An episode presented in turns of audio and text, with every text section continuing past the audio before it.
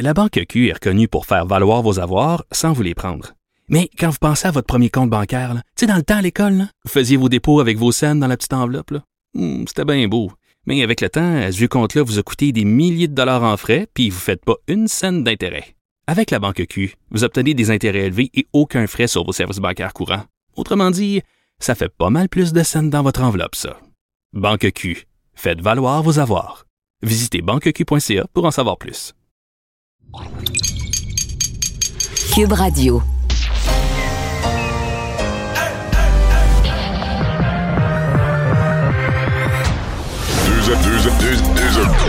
Deux, animateurs cohérents, deux visions différentes. Une seule émission, pas comme les autres. Mario Dumont et Vincent Dessureau. Cube, Radio. Bonjour tout le monde, bienvenue à l'émission. C'est vendredi. Vous êtes peut-être déjà en 5 à 7, peut-être euh, sur la route en chemin vers la maison après la semaine de travail. Peut-être que vous travaillez de la maison, mais vous décidez à une certaine heure, tiens, on va écouter la radio pour Avec un la petit gin tonic. Oh, oh, oh, ça c'est euh, ça c'est à 10 euh, 16h45 Ah, avec Richard Martineau. OK. Euh, salut Vincent. Salut. Et ben, ben, c'est de valeur qu'il y a trop- tant de nouvelles plates parce que je filerais souvent ça m'arrive le vendredi après-midi, je filerais quand même tannant aujourd'hui. Ouais, mais en plus, une petite frénésie pré-tempête aussi. Des fois, Est-ce qu'on utilise le mot tempête? Oui, dans certaines régions, oui. Ben, dans ouais. l'est du Québec, il va vanter plus. Une, disons, une solide bordée quand même, parce qu'à plusieurs endroits, c'est plus de 30 cm. Là, on est dans une tempête. Plus, plus de 30 avec du gros vent, c'est Ouais, une tempête. Oui, Il parce il qu'on prévoit des vents d'ailleurs pour les, les- les- sur la route là, à partir de demain après-midi, quand même compliqué, 50 à 60 km/h, même par endroit euh, 60 à 80, avec un bon des quantités de neige importantes par endroit, surtout euh, Mauricie, Basse-Laurentide, évidemment Charlevoix, euh, même Montréal, 20 cm quand même euh, attendu euh, entre samedi et dimanche. Alors une bordée quand même intéressante. Faut dire que pour les sports d'hiver, ça va faire du bien. La date, on n'a pas, on pas eu un hiver. Euh, Non, non, ça, froid ça va ni épaissir, neigeux, là. ça va épaissir le fond des, des trails de, de motoneige. Alors on n'est pas contre. On va aller rejoindre tout de suite Paul Larocque et l'équipe de 100% Nouvelles. 15h30, c'est le moment de joindre Mario Dumont en direct dans son studio de Cube Radio. Salut Mario. Bonjour. On regardait euh, en détail, je lisais et relisais euh, l'article et euh, j'écoutais les propos de Félix sur euh, les complotistes québécois qui euh, commencent à, peut-être monter d'un cran dans leurs propos. Est-ce qu'ils passeront de la parole aux actes? C'est une autre question. Mais euh, Mario, question toute simple. Est-ce qu'on a peut-être mésestimé, est-ce qu'on a sous-estimé euh, ce qui pourrait se passer au Québec euh, aussi compte tenu euh, de l'état de la situation? Peut-être un peu. En même temps, on se rend compte que tu sais, c'est pas à tout le monde à s'occuper de ça. là. C'est à nos corps policiers et ils le font. Ils sont, euh, ils sont à l'œuvre, ils sont aux aguets. Euh, par contre, moi, je, je, je- j'en reçois là, des messages de ces gens-là. Fait que j'ai comme, euh, j'ai comme un thermomètre dans l'eau en tout temps, là, tu sais, sur euh, euh, quel moment on s'énerve plus, à quel moment le complotisme se calme un peu. Et je dois dire que le mélange des, des dix derniers jours, Paul, couvre-feu, et Donald Trump, qui est le héros. Faut, faut pas se le cacher. Il faut, faut associer les deux là, parfaitement. Moi, je regarde là, des gens qui écrivent, qui croient pas au con- à la COVID, puis qui veulent rien respecter. Tu vas fouiller sur leur profil, tu regardes qu'est-ce qu'ils ont publié depuis, mettons, six mois, là. Trump, Trump, Trump, Trump, Trump, Trump, Trump. C'est- beaucoup des mêmes gens. Donc, ils ont 10 jours difficiles. là. Ils n'aiment pas les mesures sanitaires, ils ont eu le couvre-feu. Ils adorent, ben, adorent, c'est pas le mot, ils sont fanatiques de Donald Trump. Et là, ils voient la fin de mandat de Donald Trump finir dans la déchéance la plus totale, dans le ridicule, dans la honte. Euh, Lui-même, Donald Trump, qui ose même plus parler, qui, euh, qui a même plus son vice-président de son bord. Donc, euh, c'est, disons que c'est une, une dure période pour ces gens-là. Et ils se défoulent. Donc, est-ce que ça peut, le voyant que les partisans de Trump aux États-Unis euh, se durcissent, sont attaqués le Capitole, prônent un peu plus la violence, est-ce que ça peut être répliqué ici? Je pense pas qu'il faille paniquer avec ça, mais je pense que nos corps policiers font bien euh, de d'être d'être vigilants. Ouais. Et c'est pas des groupes si organisés que ça. C'est quand même peu de gens, euh, dans des groupes un peu désorganisés, mais tu sais jamais à quel moment euh, ça en prend juste 10, 12, 15 euh, qui, qui, qui se, se motivent de poser un geste. Le terrorisme, c'est quand même, on appelait ça la guerre des lâches. C'est quand même assez facile de causer du dommage ou de mettre une bombe à un endroit. Tu sais, ça demande pas, euh, à la limite, les derniers terroristes là, fonçaient les, les camions béliers ou les voitures béliers, tu fonces dans une foule avec un véhicule. Tu sais, c'est- pas, euh, prend pas une grosse planification. Donc, je comprends que les corps policiers se méfient, mais tu sais, on n'est pas on n'est pas rendu là, Un peu comme aux États-Unis, nos policiers utilisent l'expression terrorisme intérieur. En même temps, on n'a pas, pas une longue liste d'événements graves de terrorisme intérieur euh, depuis le début de la pandémie. On lit des choses, on voit des menaces, tout ça. Mais il faut, faut aussi faire la part des choses, rester calme mais vigilant. Ah, c'est un méchant casse-tête pour les policiers et les services de renseignement euh, en ce moment. Euh, Mario, euh, l'autre phénomène aujourd'hui que l'on constate, c'est, j'en parlais avec Diane Franqueur il y a un instant, puis Stanley Volant, le médecin chirurgien de Notre-Dame aussi, au fond, une sorte de... Tout le monde en, aura le bol en ce moment, mais c'est vrai aussi pour les médecins et les médecins spécialistes. Tu as vu quelques-uns qui ouvertement disent, savez-vous quoi, les, les covido-sceptiques ou les complotistes, là, ceux qui contractent la COVID et qui la donnent aux autres, mais qui la contractent, qui se retrouvent aux soins intensifs? Il y a même des médecins qui pose la question, euh, il ne mérite même pas de se faire traiter, de, se faire soigner. Qu'est-ce que ça dit, ça, sur euh, justement l'état d'esprit et euh, où, se trouve le Québec en ce moment? Tu sais, que ça, que vienne de médecins. Que ça vienne de deux, médecins. Deux affaires, Paul. Première chose qu'il faut quand même rappeler, c'est notre système est un système, il n'y a, a, pas ça à beaucoup d'endroits dans le monde, un système public et universel. Excuse-moi de ramener ça à l'argent, mais c'est aussi ça c'est ça qui est un peu de terrible. Quelqu'un fait pas attention, voyage, va attraper la COVID dans un autre pays ou carrément ici, fait pas attention à rien, euh, dit qu'il croit pas à ça. Mais il y en a pas beaucoup. Par exemple, dans les, marches anti-masques, où ils respectaient aucune règle, il y en a pas beaucoup là, à l'entrée qui donnaient leur carte, euh, soleil aux policiers puis qui disaient déchire-la. Là, moi, si jamais, j'ai pas peur de ça, la maladie. Moi, si jamais je suis malade, là, je vais payer de ma poche. Si jamais je me ramasse aux soins intensifs, ça coûte 35 000 là, je ferai pas... Hey, liberté. J'ai mes choix, je fais mes choix, je vais payer pour ce que ça coûte, mais pas beaucoup. Donc, le système de santé couvre tout le monde, même si euh, ils ont couru après leur malheur. Un. Deux, moi, je comprends, j'ai lu le, propos ce matin dans la presse du docteur Marchi qui dit ça me choque quasiment de soigner ces gens-là qui ne croient pas à la COVID. Je vais donner l'autre côté de la médaille. Ça donne une idée comment, par exemple, les complotistes, comment c'est devenu une secte puissante. Le type était prêt à mourir. Le type dont le docteur Marchi témoigne, là, il était prêt, il avait accepté. il, est toujours de demander à sa famille. Est-ce que lui, lui, lui, était, lui, était prêt à mourir. Lui était prêt à mourir. Lui avait accepté. Moi, la COVID, je crois pas à ça. Il était euh, en incapacité respiratoire, euh, avait besoin d'être intubé. Il refusait d'être intubé parce qu'être intubé, ça voulait comme dire. c'est absurde, j'ai l'air de. Mais c'est ça pareil. C'était comme reconnaître la COVID que tu fais intuber pour la COVID, donc il était pas prêt à ça, il était prêt à mourir. Fait que tu dis quand même, tu sais, je pense aux gens qui refusent les transfusions sanguines. Tu sais, c'est quand même une, Ça donne une idée, disons, du, niveau de fanatisme. Quand tu es rendu que ta cause.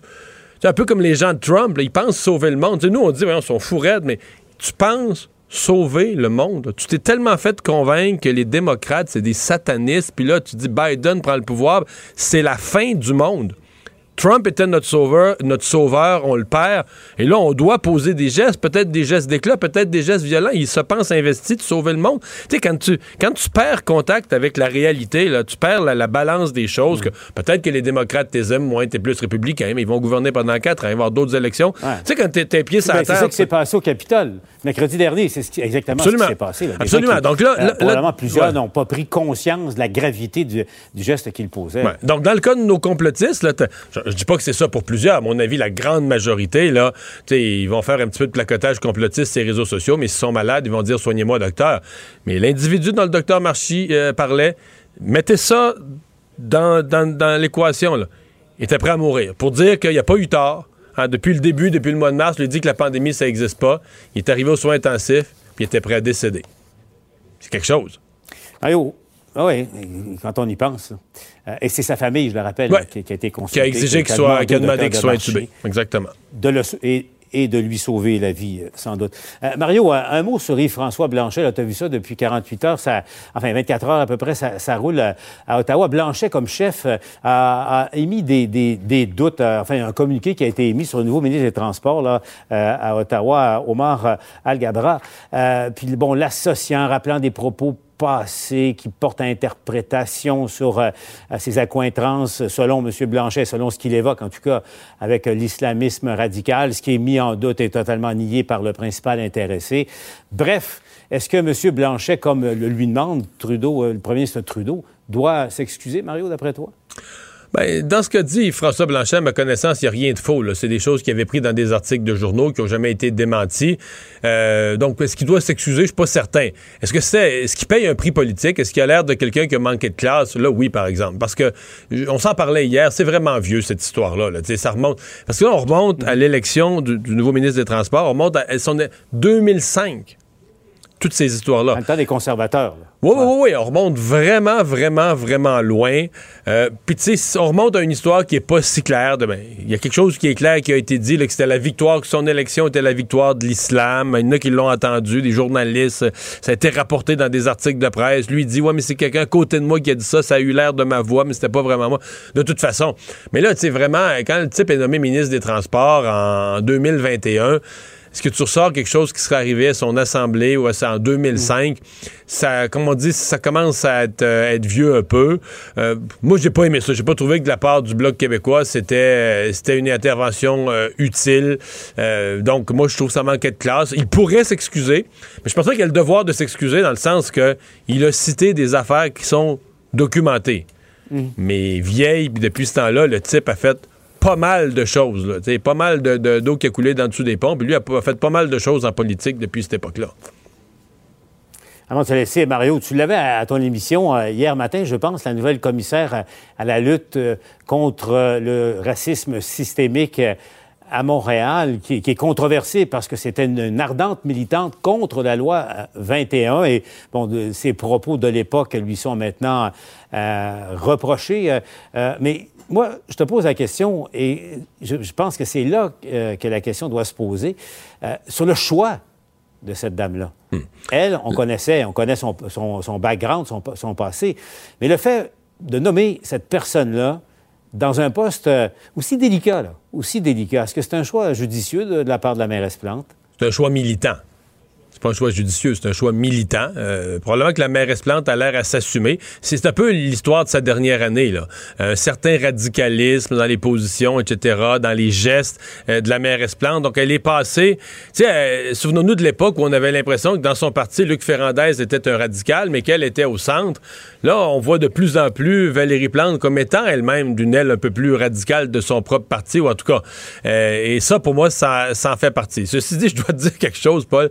Hier, à mon émission, euh, Mme Manaille a dit que euh, je, la questionnais sur des propos qu'on lui prête, qu'elle avait dit que la loi 21 ah l'associait aux suprémacistes, etc. Elle m'a dit d'avoir jamais dit ça. Paul, je peux pas te dire combien de personnes m'ont envoyé la vidéo sur, sur, la sur, la page Facebook de l'émission. Mario, je te réponds, je peux pas te dire combien de personnes m'ont envoyé la, vidéo en question. Jusqu'à il y a 10 Mais minutes ça vaut la peine de l'écouter au complet. Laissez écouter au complet parce que on nous a fait parvenir un petit 7 secondes. sais, un petit Oui, mais je l'ai écouté au complet. moi, je l'ai écouté au complet. Ah, ouais, ouais. Alors, moi aussi. Puis, ta conclusion, toi? Ben, ma conclusion. Ma conclusion, c'est qu'elle le dit. Là. Bon, peut-être qu'il y a une mise en contexte ou à référer aussi, comme un peu elle m'a dit hier, ce qui est arrivé en Nouvelle-Zélande. Mais, elle était ben, C'est ça qu'elle faisait. Oui, ouais, mais elle était quand même sur une tribune contre la loi 21, ben, s'en donnait à cœur joie. sais, personne va nier qu'entre à cette époque-là et ce qu'elle m'a donné comme entrevue hier, où elle avait l'air très conciliante, c'est pas le même langage, c'est pas le même discours pantoute. Là. Et puis, bon, est-ce la bonne personne euh, au bon poste? C'est une nomination. ça dépend ce qu'on veut accomplir. Ça dépend toujours de ce qu'on veut accomplir. Est-ce que c'est la bonne personne au bon poste? Si on veut. Mais est-ce euh, qu'on ne doit pas rassembler? Est-ce qu'on doit pas ah. rassembler plutôt que, que diviser? Pour ça, je suis pas là, sûr. Là est toute la question. Pour ça, je suis pas sûr que ce soit la bonne personne. Mais si Valérie Plante veut passer un, message fort, très, très, très militant, très à gauche, là, ça devient la bonne personne. Mario, bon week-end. Au revoir, bon week-end. Alors Vincent, ben, commençons par le bilan des cas euh, ici et dans le, dans le monde. Oui, parce que euh, bon, dans le monde, c'est une grosse journée. Là, au Québec, euh, donc 1918 cas. c'est en baisse là, quand même. la semaine dernière, à la même date, on était presque à 2600. donc quand même, c'est une tendance qui semble être encourageante. 62 décès par contre, 27 personnes de moins hospitalisées, une personne de plus aux soins intensifs. Je dirais qu'aujourd'hui, ce sont les chiffres les plus encourageants. Puis en plus, comme c'est un, vendredi, donc euh, c'est les chiffres un peu du, mercredi, puis on sait que c'est pas, pas une journée de fin de semaine, il n'y a pas d'explication qui soit liée au fait qu'il y a eu moins de tests. Donc, pour moi, c'est la journée la plus encourageante depuis, depuis, depuis peut-être avant Noël. Ah oui, parce que euh, d'ailleurs, euh, dans la semaine, d'habitude, c'est un peu un crescendo jusqu'au samedi. Là. Et là, on est, on est en bas de 2000 aujourd'hui. On verra le chiffre demain, qui est souvent assez gros. Euh, on pourrait avoir des. On on espère des bonnes surprises parce qu'effectivement, il semble avoir une tendance à la baisse. Euh, Montréal, 760 cas quand même aujourd'hui. Montérégie, 310. Euh, légère baisse en Ontario aussi. Mais en Ontario, on est vraiment plus autour de 3000. là. Euh, donc, 2998 cas. C'est 300 de moins qu'hier. Mais là, par rapport aux semaines, c'est peut-être moins une, disons, une baisse. On est quand même dans une tendance à la hausse, c'est ça. ouais, et un record de décès aujourd'hui en Ontario, 100 décès. Bon, il y avait un peu de, du du backlog là, là-dedans, bon, 46 décès survenus plus tôt dans la pandémie. Alors peut-être qu'il en a ajouté un petit peu plus aujourd'hui, euh, mais un bilan euh, qui, est le, qui est le plus élevé jusqu'à maintenant en Ontario. Et dans le monde, on a, on a franchi un cap euh, symbolique important. Oui, 2 millions de victimes confirmées euh, de la COVID-19 dans le monde. Et donc, c'est un chiffre où on est rendu à bord 2066. Euh, et c'est- évidemment, ça continue de monter. Ce qui- le fait notable, c'est que pour avoir le premier million, ça aura pris 9 mois. C'est arrivé le 28 septembre dernier. Et pour le deuxième million, ça aura pris 4 mois. Euh, Et si on, si on on continue les courbes, le prochain million va prendre deux mois. ce, serait plus rapide, Parce évidemment. que, Ben- parce que euh, chaque pays regarde ça localement. Comme nous, on se dit, ah, ça a monté au printemps, ça a descendu à l'été, ça a remonté, ça a redescendu, là, ça redescend un peu, tout ça. Puis là, chaque pays a ce portrait-là, parce qu'on regarde tous notre, notre chez nous, notre nombril. Mais quand tu additionnes tous les pays, tu le prends d'un point de vue terrestre, ça, va- dans juste une direction, ça augmente. Je regardais encore le tableau ce matin, le nombre de cas et le nombre de décès. Je veux dire, la dernière semaine qu'on vient de vivre, là, c'est cette semaine de janvier, c'est la plus grosse semaine en termes de cas. C'est la plus grosse semaine en mortalité depuis le début de la pandémie. Puis le mois de, le mois de janvier va être le pire mois, pire que décembre, qui était le pire mois, pire que novembre, qui était pire qu'octobre. Ça va s'en va dans une seule direction. Tu sais, on, on- on l'oublie, mais c'est la, la pandémie, du point de vue planétaire, elle est de pire en pire. Oui, et euh, les pays se sont refermés euh, dépendamment de leur épidémiologie à eux, là, puis avant de réouvrir, puis ça repart. Alors, ça a été un balai comme ça un peu partout à travers le monde. Et tu le disais, c'est la pire semaine. On est presque à 14 000 morts par jour euh, en ce moment euh, dans le monde. Évidemment, les États-Unis les plus touchés devant le Brésil, l'Inde, le Royaume-Uni et l'Italie. C'est ça, il y a cinq pays qui, depuis trois jours, ont 1000 morts. Les États-Unis, c'est 4000 morts et plus. Puis il y en a quatre autres. Le Royaume-Uni, Le Mexique. le Mexique a, a toujours 1000 morts. Euh, L'Inde, euh, la Russie. Et, Ben, le, euh, non, le Brésil et la Russie. ouais, le Brésil, d'ailleurs, la situation s'est dégradée. Mais là, beaucoup. au Brésil, là, Ben, il y a un nouveau variant. Là. Oui, ab- absolument. Et d'ailleurs, moi, je dois dire, hier, on annonçait ça, là, on commençait à s'inquiéter sur le nouveau variant du Brésil. Puis je venais de faire une présentation à LCN sur euh, les, les retours de vol là, d'avions qui viennent d'un peu partout dans le monde. Puis on avait, hier midi ou hier en début d'après-midi, là, il y a un vol qui a atterri du Brésil. Puis là, tu te dis, OK, il y a un nouveau variant au Brésil. Moi, à mon avis, là, les gens qui débarquent de cet avion-là, je j'exagère pas, mais devraient quasiment être mis dans une vraie quarantaine. Là. Être testé au moins 3-4 jours, être testé un à un, tous les matins, tout ça. C'est- Dans un hôtel de l'aéroport, admettons. oui, oui. euh, c'est c'est là, un nouveau variant, c'est plus juste un cas de COVID, là. C'est que là, c'est une méga complication pour notre système de santé. Je trouve qu'on est d'une naïveté. On, on a ça aux nouvelles, un nouveau variant qui vient du Brésil, puis un avion Les du Brésil. Un Et avion du Brésil qui vient d'atterrir. On peut s'imaginer que dans trois semaines, on va dire Ah, ben là, il faut arrêter. Puis là, il y a des variants qui commencent Mais à il est trop tard. partout. Ben, il est trop tard. Euh, D'ailleurs, juste pour les chiffres, quand même, un, un élément qui, moi, me, euh, revenu. Au mois de mars dernier, là, Donald Trump, un de ses tweets les plus euh, peut-être disgracieux, il avait tweeté, alors qu'on trois jours avant que tout commence à se fermer là, en, en Amérique du Nord, euh, il avait dit il y a eu 37 000 morts euh, de, de, de, de, de- la grippe l'an dernier aux États-Unis, puis on n'a rien refermé. Pensez donc à, pensez donc à ça un peu, là, faisant référence au fait qu'on faisait un grand plat avec la COVID-19. Son chiffre, c'était 37 000. Euh, donc, à Donald Trump, il y a un an. Juste te dire, les États-Unis ont franchi à peu près 43 000 morts en 2021. là. On est le 15 janvier. Donc, euh, Donc, ils ont plus de cas au 15 janvier, plus de décès au 15 janvier de la COVID. que ce que Trump qu'une- sortait là, comme La, gros pi- la chiffre, pire là, année de la grippe. là. Comme euh, ben, ça varie aux États-Unis à peu près entre 20 000 et 70 000 morts la grippe par année. Euh, et là, on est à 43 000 la COVID après 15 jours. De l'année. Sauf 4 que 000 c'est des morts par jour. comparaisons. Prenons juste sur le système hospitalier, la grippe, là, tu comprends? Ça, Non, mais on en a ça, ça- ça cause un peu de débordement en janvier, mais c'est pas... Juste te dire 4 000 morts par jour, admettons que c'était ce rythme-là à l'année, c'est 1,5 million de, de morts. là. Alors, on est vraiment à un rythme que- que- qui est absolument extraordinaire aux États-Unis pour, euh, pour les décès. Quoi qu'on voit peut-être arriver un petit semblant de plateau aussi, euh, ce sera euh, confirmé dans les prochaines semaines. Alors, ça a été une nouvelle qui a cogné là, ce matin quand Pfizer a annoncé qu'il y aurait des retards euh, dans ses livraisons de vaccins parce qu'il restructure. Évidemment, le but, le but est positif. Le but, c'est d'avoir des plus grosses usines, de produire plus de vaccins. Mais il y a une restructuration d'usines qui va euh, retarder de quelques semaines les livraisons de vaccins. Oui, ça va compliquer les choses pour quelques semaines avant de euh, ben, de, s'équilibrer, disons. On sait, il y a eu beaucoup d'inquiétudes quand même ce matin sur cette annonce de Pfizer, des réductions de production importantes en raison de travaux majeurs à l'usine enfin, de production de vaccins en Belgique. Euh, c'est de là d'ailleurs qu'arrivent nos qui vaccins fournit, euh, au, euh, donc ici au Canada. Euh, pourquoi? Parce qu'on sait que Pfizer là, a changé d'objectif pour 2021, passé d'un peu plus d'un milliard de doses à 2 milliards de doses qu'on souhaite produire. Ce que ça fait, c'est qu'on doit travailler sur les chaînes de montage, en fait, de montage, les chaînes de production. C'est évidemment compliqué, alors on devra ralentir fortement pendant quelques semaines. Ce que ça donne, et d'ailleurs, Danny Fortin, le major général qui s'occupe de la vaccination, fait le point tantôt, euh, il y aura un impact minimal la semaine prochaine, ensuite quand même important la semaine du 25 janvier, la semaine suivante, et ensuite on va reprendre un peu le rythme qu'on aurait dû avoir. Mais je comprends que c'est les quatre semaines, c'est du 25 janvier au 20 février à peu près que ça va. euh, Exact. ça Donc là, on va avoir eu- Mais c'est plate parce que là, on est au cœur de la vaccination de nos résidences personnes âgées. On est encore des personnes vulnérables. Oui, mais euh, il y aura donc un ralentissement pour ce, ce mois. Mais ensuite, vu que les travaux vont se faire et que là, la production va enclencher un peu en deuxième vitesse, ben, on aura euh, plus de vaccins que prévu ensuite, du moins une production plus grande, et qu'au 1er mars, on sera revenu à ce qui était prévu. Alors, euh, le même nombre de doses qui était prévu, on va l'avoir euh, après un certain moment. Et ensuite, bon, on espère que ça va rentrer plus vite que prévu. On annonçait d'ailleurs ces, millions de doses qui vont arriver. Alors, ce sera un impact, un délai, mais pour le mieux. D'ailleurs, Justin Trudeau a été rassurant aujourd'hui, disant que c'était un enjeu euh, qui était temporaire, que c'était normal qu'il y ait des, euh, ce, ce- ce genre de léger retard dans un pro- projet aussi, euh, aussi grandiose.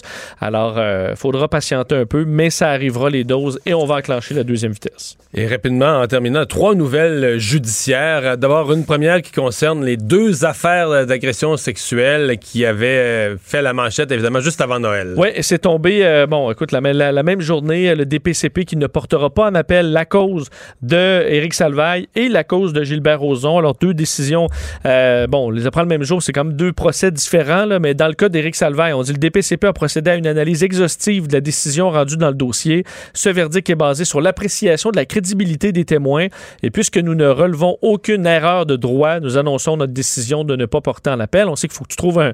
Tu peux pas juste dire, ben, je suis pas content du jugement. content du jugement. Il faut que tu trouves des points de droit. Alors, dans ce cas-là, euh, on euh, on ne va pas de l'avant. Même chose pour euh, Gilbert Rozon. Dans ce cas-là, c'est que le jugement repose, selon le DPCP, sur l'appréciation de la preuve.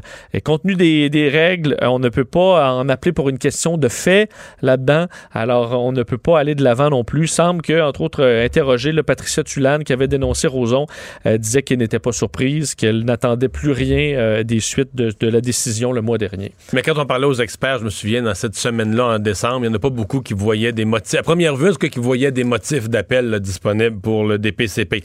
Euh, par contre, là où ça va en appel, mais en appel à la Cour suprême, c'est dans l'affaire Bissonnette. Oui, euh, le procureur général du Québec et le DPCP qui décident donc de contester devant la Cour suprême la décision de la Cour d'appel sur la peine d'Alexandre Bissonnette. On se souvient, c'est le dossier euh, où on a réduit en fait la peine minimale d'Alexandre Bissonnette qui était passé de 40 ans sans libération à 25. On se souvient que le juge en première instance avait donné 40 sans que ce soit nécessairement permis pour lui de le faire, sachant qu'on allait aller en appel et que ça allait possiblement aller en Cour suprême pour clarifier euh, certaines règles de droit. Ben, c'est ça qu'on fait. Alors, on décide d'aller euh, cogner à la porte de la Cour suprême. Est-ce qu'on va recevoir ce cas-là? Reste à voir. Il y aura un délai de plusieurs mois. Mais est-ce que les experts semblent penser, c'est qu'il y a plusieurs causes, je pense qu'on est rendu à trois ou quatre, qui touchent cette loi, euh, cette loi de l'époque Stephen Harper, qui permettait des peines consécutives, donc plusieurs fois 25 ans, et que la Cour suprême risque de, de les, les regarder conjointement et d'arriver, d'abord, est-ce que cette loi est constitutionnelle? Euh, deuxièmement, est-ce qu'on peut euh, faire ce que le juge à Québec avait fait initialement, dire ben, Tranché. trancher entre deux, là, 25, mais pas 25 plus 25, 25 plus 10, 25 plus 15, 25 plus 5.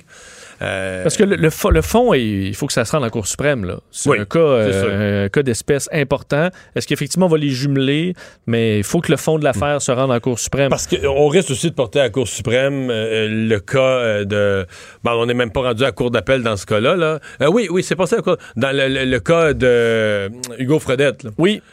Et, et lui, et lui est encore différent parce que les avocats disent dans le cas de Bissonnette, il y a eu plus de décès.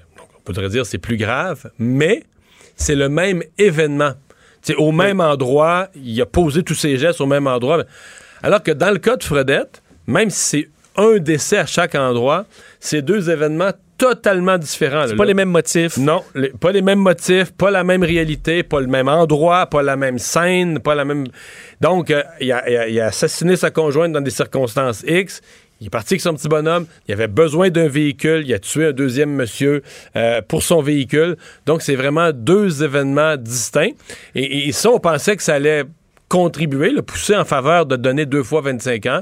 Et le juge a dit non, mais ça risque de se ramasser en Cour suprême, ça aussi. D'ailleurs, pour ce qui est de- du dossier de Bissonnette à la communauté euh, musul- musulmane de Québec là, et son porte-parole euh, au Centre culturel islamique de Québec, M. Ben Abdallah, on était vraiment très heureux euh, d'aller en d'app- en cour suprême. Euh, on parlait carrément de victoire. D'ailleurs, M. Ben Abdallah disait, euh, euh, peu importe le- la décision de la Cour suprême, au moins on aura le sentiment d'être- d'avoir mené ce dossier-là jusqu'au bout. Voilà. Alors, il y a une satisfaction et les, les familles des victimes sont, euh, sont évidemment très, très heureuses de mais, ce mais de toute de- de façon, ce- il faut que ça aille à la Cour suprême. C'est une loi du gouvernement Harper qui était majeure. C'est un changement philosophique pour la justice au Canada parce qu'avant ça, on disait tu peux, avoir- tu peux pas avoir plus que 25 ans pour la libération conditionnelle. Peu importe le crime. Peu importe le crime, le nombre de victimes, le nombre de meurtres, t'en tues deux, t'en t'en tues cinq, t'en tues dix. Là, on a changé ça philosophiquement. Et là, ben, dans l'application de ça, il y a des contestations. À mon avis, c'est quelque chose qui, qui est suffisamment profond comme débat de société pour remonter à la Cour suprême. Et finalement, mort atroce d'une fillette de 7 ans à Laval. Je m'étais un peu insurgé la semaine passée contre les délais. Je comprends. Tu sais, je me disais, la, la police reconnaît que, que c'est pas une mort accidentelle, c'est une mort criminelle.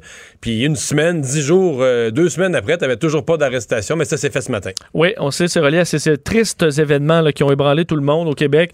Euh, le 3 janvier dernier, petite fille euh, de Laval découverte, euh, évidemment, euh, après une mort atroce, des brûlures sur 80% de son corps. On sait qu'on avait rencontré plusieurs personnes sans qu'il y ait d'arrestation, mais finalement, la mère de cette fillette de 7 ans euh, qui aurait subi des, des suivisses corporels a été arrêtée par la police de Laval. Donc, accusation de négligence criminelle causant la mort et de voie de fait. Donc, pour ce qui est de la négligence criminelle, c'est pour des gestes entre le 3 décembre et le 3 janvier à Laval. Et pour ce qui est des, des voies de fait, ça remonte jusqu'au 1er juin dernier, jusqu'au 3 janvier. Alors, sur une longue Donc, ça période. confirme la thèse d'un martyr. Absolument. Où on a probablement pu euh, écoute, analyser des blessures ou les, de quatre autres adultes présents dans la maison n'ont pas eu conscience, rien vu, savaient rien, n'étaient pas Euh, conscients de ça. Parce on, a, que c'est- on a confirmé pour l'instant qu'il n'y avait pas d'autres arrestations. Ça ne veut pas dire qu'il n'y en aura pas d'autres, toutefois. Hmm. D'ailleurs, la, la dame euh, a comparu, a fait comparaissait là, vers 14h30 par visioconférence aujourd'hui.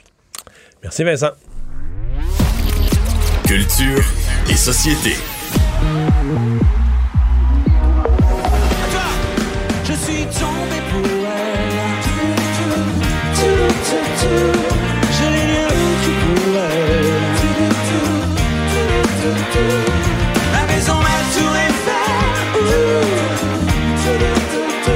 Quand mes amours. Bonjour Anaïs. Euh, Bonjour, qui messieurs. est-ce qu'on vient d'entendre? Là, vous avez euh, entendu Pascal Obispo, la pièce tombée pour elle, qui est euh, un de ses grands classiques en 1992. Là, ce chanteur-là, euh, je sais, c'est pas un chanteur qui est très connu au Québec. Si on va en Europe, c'est complètement autre chose. Mais je vous parle de lui. Je veux savoir, moi, si c'est quelque chose qui vous intéresse. En fait, c'est officiellement devenu le premier artiste qui a tourné le dos aux maisons de disques et qui a lancé sa propre plateforme, donc son application, qui se nomme Obispo All Access. Donc là, pour vous situer, situer. Là, Obis- Obispo, euh, dans sa vie, euh, c'est lui qui a écrit, entre autres, Allumer le feu de Johnny Hallyday. Euh, il a travaillé avec Patricia Cass. C'est lui qui a écrit la comédie musicale Les Dix Commandements. Donc, c'est un homme qui est établi. C'est un Mhm. homme qui a des sous parce que, évidemment, pour, euh, on s'entend, là, pour tourner les dos euh, comme ça aux maisons de disques, il faut, euh, en quelque sorte, vraiment avoir assez d'argent. Et euh, c'est ça, je trouve ça particulier. Donc, lui a décidé de lancer son application. Il y a 10 de ses 11 albums, messieurs, euh, qui sont gratuits. Il y a un album seulement euh, qui présentement fait partie. Alors, les gens doivent payer 5,99 Donc, Mario Vincent... Faut que tu sois bien sûr qu'il est meilleur que les autres, là. ben, c'est plus récent parce que Ah, il y en a un qui est pas gratuit parce qu'il est encore présentement. C'est le seul d'ailleurs qui est disponible sur euh, des plateformes de- d'écoute en continu, notamment comme Spotify ou Cube Music, parce que ce- cet album-là est encore sous contrat, mais tous les autres euh, appartiennent à Pascal Obispo. Donc lui est propriétaire de son catalogue. Donc là, il s'est dit, je vais faire une application. Euh, si euh, toi, Mario, tu as envie d'écouter sa, sa musique sans débourser, tu peux écouter 10 de ses albums. Vincent, si toi, tu tripes un peu plus fort sur Pascal Obispo, tu peux t'abonner pour un an. Tu peux sinon payer 5,99 par mois. Et ce que Pascal a promis à ses fans, c'est qu'à tous les vendredis, il va déposer sur sa plateforme du nouveau contenu. Donc, ça peut être euh, une émission enregistrée il y a 30 ans de ça. Ça peut être des nouvelles chansons. Donc, lui a dit, moi, je suis là, justement, les maisons de disques qui nous disent, bon, ben, vous attendez environ deux ans. Donc, faut se faire attendre, mais faut pas se faire oublier. Donc, c'est toujours un deux ans en général qu'un artiste, deux, trois ans, va nous offrir un nouvel album. Lui, il s'est dit, moi, c'est un vendredi, euh, je compose une nouvelle chanson, je l'aime, je peux la mettre directement sur ma plateforme et ceux qui déboursent 5,99 par mois vont avoir euh, vont, vont avoir accès à cette chanson là. Vous, est-ce que c'est quelque chose? Est-ce que tu, Mario, exemple, tu t'aimes Post Malone, tu commencerais à débourser un 5,99? Ben, parce que là, tu sais, je veux dire, mettons, j'aime... euh, T'aimes beaucoup d'artistes, En ça va musique, j'aime j'aime Ouais. 700 artistes, là. Fait que c'est sûr que ça va me faire beaucoup de... Ton rapport de carte de crédit va être, euh, va être Non, c'est pas juste ça, là. c'est que, tu sais, si je m'abonne, là, je suis abonné à Cube Musique. Fait que, euh, en étant Vidéotron, quoi, ça me coûte euh, 4,95, puis euh, j'ai des millions de chansons. Fait que est-ce que je vais me rabonner pour 5,95 pour un artiste? Pour voir une vieille émission de Pascal? Je- je- je- j'aime beaucoup son, son, son agressivité, son modèle, son, sa philosophie. Le danger, c'est que dans les fêtes, est-ce que vraiment le public est là? Puis les plus Ben, jeunes... la si tu regardes- se pose. Si tu regardes, Anaïs, le succès de OnlyFans, là, entre autres ceux qui sont sur euh, TikTok, se partent des comptes à eux autres mêmes, donc des vedettes de réseaux sociaux qui ont leur petit fanbase qui paye un montant par. euh, Mais ça pour marche, Il y en a qui font de l'argent avec ça. euh, Mais ils montent leurs fesses, là. Ben, pas dans tout. C'est pas supposé être juste ça, Mario, Ah, ok. sur OnlyFans. Excuse-moi, excuse mon réalisme. Exclusif seulement. T'as raison, si on pense à la youtubeuse Lisanne Nadeau, qui, elle, avait ouvert son compte, ça coûtait 20 dollars, puis elle a fait en un mois entre 60 et 80 000 dollars américains. En Donc, montrant t'as quoi? raison, Pascal Obispo, lui, a beaucoup de sous et en, en entrevue, notamment dans le Paris Match, il dit, je suis conscient que euh, ce sera pas rentable dès les premiers mois. En même temps, il dit, c'est tellement déshumanisé. il veut lui en fait humaniser aussi parce qu'il dit, lorsque tu écoutes, exemple, sur encore là, un, un Spotify, tu sais, il y a la chanson, mais tu vois plus euh, la, la- la pochette comme on faisait avant. Lui, il veut mettre de l'avant les musiciens et euh, expliquer les textes, montrer les gens avec qui il travaille. Donc, comme tu dis, Mario, mais il y a un côté très agressif, C'est mais tout bon. Mais peut-être que je me trompe. Peut-être que, des fois, les balanciers reviennent. Peut-être qu'on va revenir à ça ou un intérêt pour ça. Mais euh, je j'ai pas l'impression que les jeunes, présentement, qui s'abonnent à ces, ces streamings sont dans cet état- d'esprit-là. Mais on sait jamais. On sait jamais, mais comme toi, tu sais, moi j'aime beaucoup les listes de musique, donc je m'en fais avec plusieurs artistes là. Si je vais sur la plateforme de Pascal Obispo, ben ça veut dire que je ne fais qu'écouter du Pascal Obispo. Peut-être que je paierai pas 5,99 pour ça, mais l'idée est là. Reste à voir dans les prochains mois s'il y a d'autres artistes qui vont enchaîner le pas. Émission que euh, je manquerai pas. Ce soir, à mon avis, ça va faire jaser euh, sur les complotistes. Je te le dis, Vincent, ça va faire jaser. Donc, c'est le documentaire euh, Devenir complotiste qui sera diffusé ce soir à 21h à LCN. Euh, je l'ai écouté cet après-midi. Donc, en gros, c'est le journaliste Jean Balthazar qui, lui, se crée un faux compte sur Facebook et va infiltrer euh, le mouvement anti-masque. Et là, on nous explique vraiment, là, c'est super intéressant. On commence tout d'abord avec notamment les médias sociaux. Tu sais, qu'est-ce qui fait que ton fil d'actualité euh, se radicalise dans le temps de le dire? Qu'est-ce qui fait que là, soudainement, tu te retrouves avec seulement euh, des fausses nouvelles, ce qu'on appelle les fake news? Donc, on nous explique Mais ça, ça a l'air que c'est fort. hein. Dès que tu, mettons que tu regardes cinq fake news dans une journée, là, c'est fini. Ouais. T'es- C'est fini. C'est un rabbit hole qu'on appelle. Après ça, t'as juste ça. là. Sur YouTube aussi. Ben, euh, c'est aussi cas, fou, ouais. euh, Vincent, que si tu magasines une télévision, je te garantis que tu vas aller sur Facebook, tu vas Ah en oui, il y a avoir des télévisions des partout. Publicités de télévision. Donc, c'est la même chose. Et là, euh, on nous met, on nous présente un peu, puis on ex- explique toute l'histoire de la Fondation pour la défense des droits et les libertés. Euh, C'est Stéphane Blais qui est à la tête, qui a voulu poursuivre le gouvernement pour les mesures sanitaires. Il y a des anciens complotistes qui viennent raconter leur expérience. On voit aussi Francis Brizard, et ça, c'est vraiment touchant, euh, qui est ce survivant de la COVID, mais ce qu'on avait vu dans une publicité du Ouais. gouvernement qui avait vécu une euh, trachéotomie. Et là, lui, vient expliquer aussi comment il a reçu des messages de haine et que les gens disaient qu'il avait gagné 80 000 dollars et qu'on le payait pour faire tout ça. Donc, on va vraiment euh, voir comment ça se passe à l'intérieur. On parle évidemment euh, de QAnon. Euh, je vous le dis, c'est bon. C'est ça, Mais- ça va faire jaser parce que ça reste qu'on parle des complotistes et c'est diffusé sur un média traditionnel. Mais moi, ce que j'ai. que Ouais. Mais moi, je l'ai Ouais. pas vu. Mais ce qu'on m'a décrit, c'est que l'intelligence du, propos et du regard, c'est qu'on n'est pas les gens qui vont le regarder. Là, on n'est pas dans, on n'est pas dans le gros jugement ou tu sais dans la, la parodie d'une gang de cons. On est dans de l'intérieur essayer de comprendre ce que les gens vivent. À partir de ça, là, tu fais juste en regarder quelques-uns sur tes réseaux sociaux. Tout à coup, tu vois juste ça, des fausses nouvelles sur tes réseaux sociaux. Comment tu glisses là-dedans? Donc, ça, moi, on me dit que c'est un regard qui... Mais je veux le voir aussi absolument, que c'est un regard intelligent et intérieur, mais sans, sans jugement, juste pour montrer aux gens ce qui se passe. là. Ben absolument, puis on donne la parole aux gens aussi, Mario. Donc on parle beaucoup de Radio Québec, on jase avec Alexis Cossette, mais c'est c'est une longue entrevue là. Puis tu sais, tu, l'écoutes puis tu fais le gars, il y a, une tête ses épaules. On n'est pas là justement dans le jugement puis essayer de nous Ben, montrer que Radio Québec ouais. c'était que de la merde. Excusez-moi l'expression. Mais on ça, c'est là, là que c'est plus intéressant parce que lui, il, a fait, il en fait plus parce qu'il a fait- beaucoup d'argent avec ça. Tu te dis, Ben oui. tu sais, dans les sectes, là, tu te demandes toujours le leader d'une secte là, qui vit dans un palais, tout ça. Tu te dis, ouais, lui, il, il croit-tu vraiment à toutes ces affaires, là, tu sais, puis il croit-tu vraiment que Dieu a demandé de donner 20% de son revenu? Ou bien ou ben il a inventé ça pour le mettre dans son compte de dire, banque? Trump vient de faire 200 millions de dollars juste en poussant une fausse théorie qu'il s'est fait voler l'élection. là. Donc, ça peut être payant. En demandant de l'argent pour des une contester défense contre quelque chose qui n'existe pas. Ben, on regarde aussi, on voit sur You- YouTube, parce qu'il y en a plusieurs aussi qui ont des chaînes YouTube, et là, on nous explique qu'à certains endroits, il y en a qui vont demander des sous, et on voit un peu combien qu'ils peuvent faire par mois. Mais tu as raison, Mario, c'est très intelligent. On n'est pas dans le jugement. On donne la parole. Euh, à la fin, je vous dirai pas exactement ce qui se passe, mais Jean Balthazar jase justement avec un gars, puis tu sais, il nous explique, puis je, je l'écoute, là, on n'est pas là du tout en disant que c'est juste des fous. Donc, c'est bien fait. C'est ce soir à 21h à LCN, devenir complotiste. Merci Anaïs, bonne fin de semaine. Salut, bon week-end. Il explique et démystifie l'économie. Pierre-Olivier Zappa, à vos affaires. Bonjour Pierre-Olivier. Bonjour Mario, bonjour Vincent. Alors, tu nous parles euh, aujourd'hui euh, de couche-tard. Euh, là, c'est. C'est un dossier d'acquisition, mais c'est vite devenu un dossier euh, politique. Là. Un géant qui veut acheter un géant. euh, les Français sont plus nos cousins là, quand on veut acheter leur quand on veut acheter leur business. Là. Non, ils sont piqués au vif et la pilule ne passe pas en France.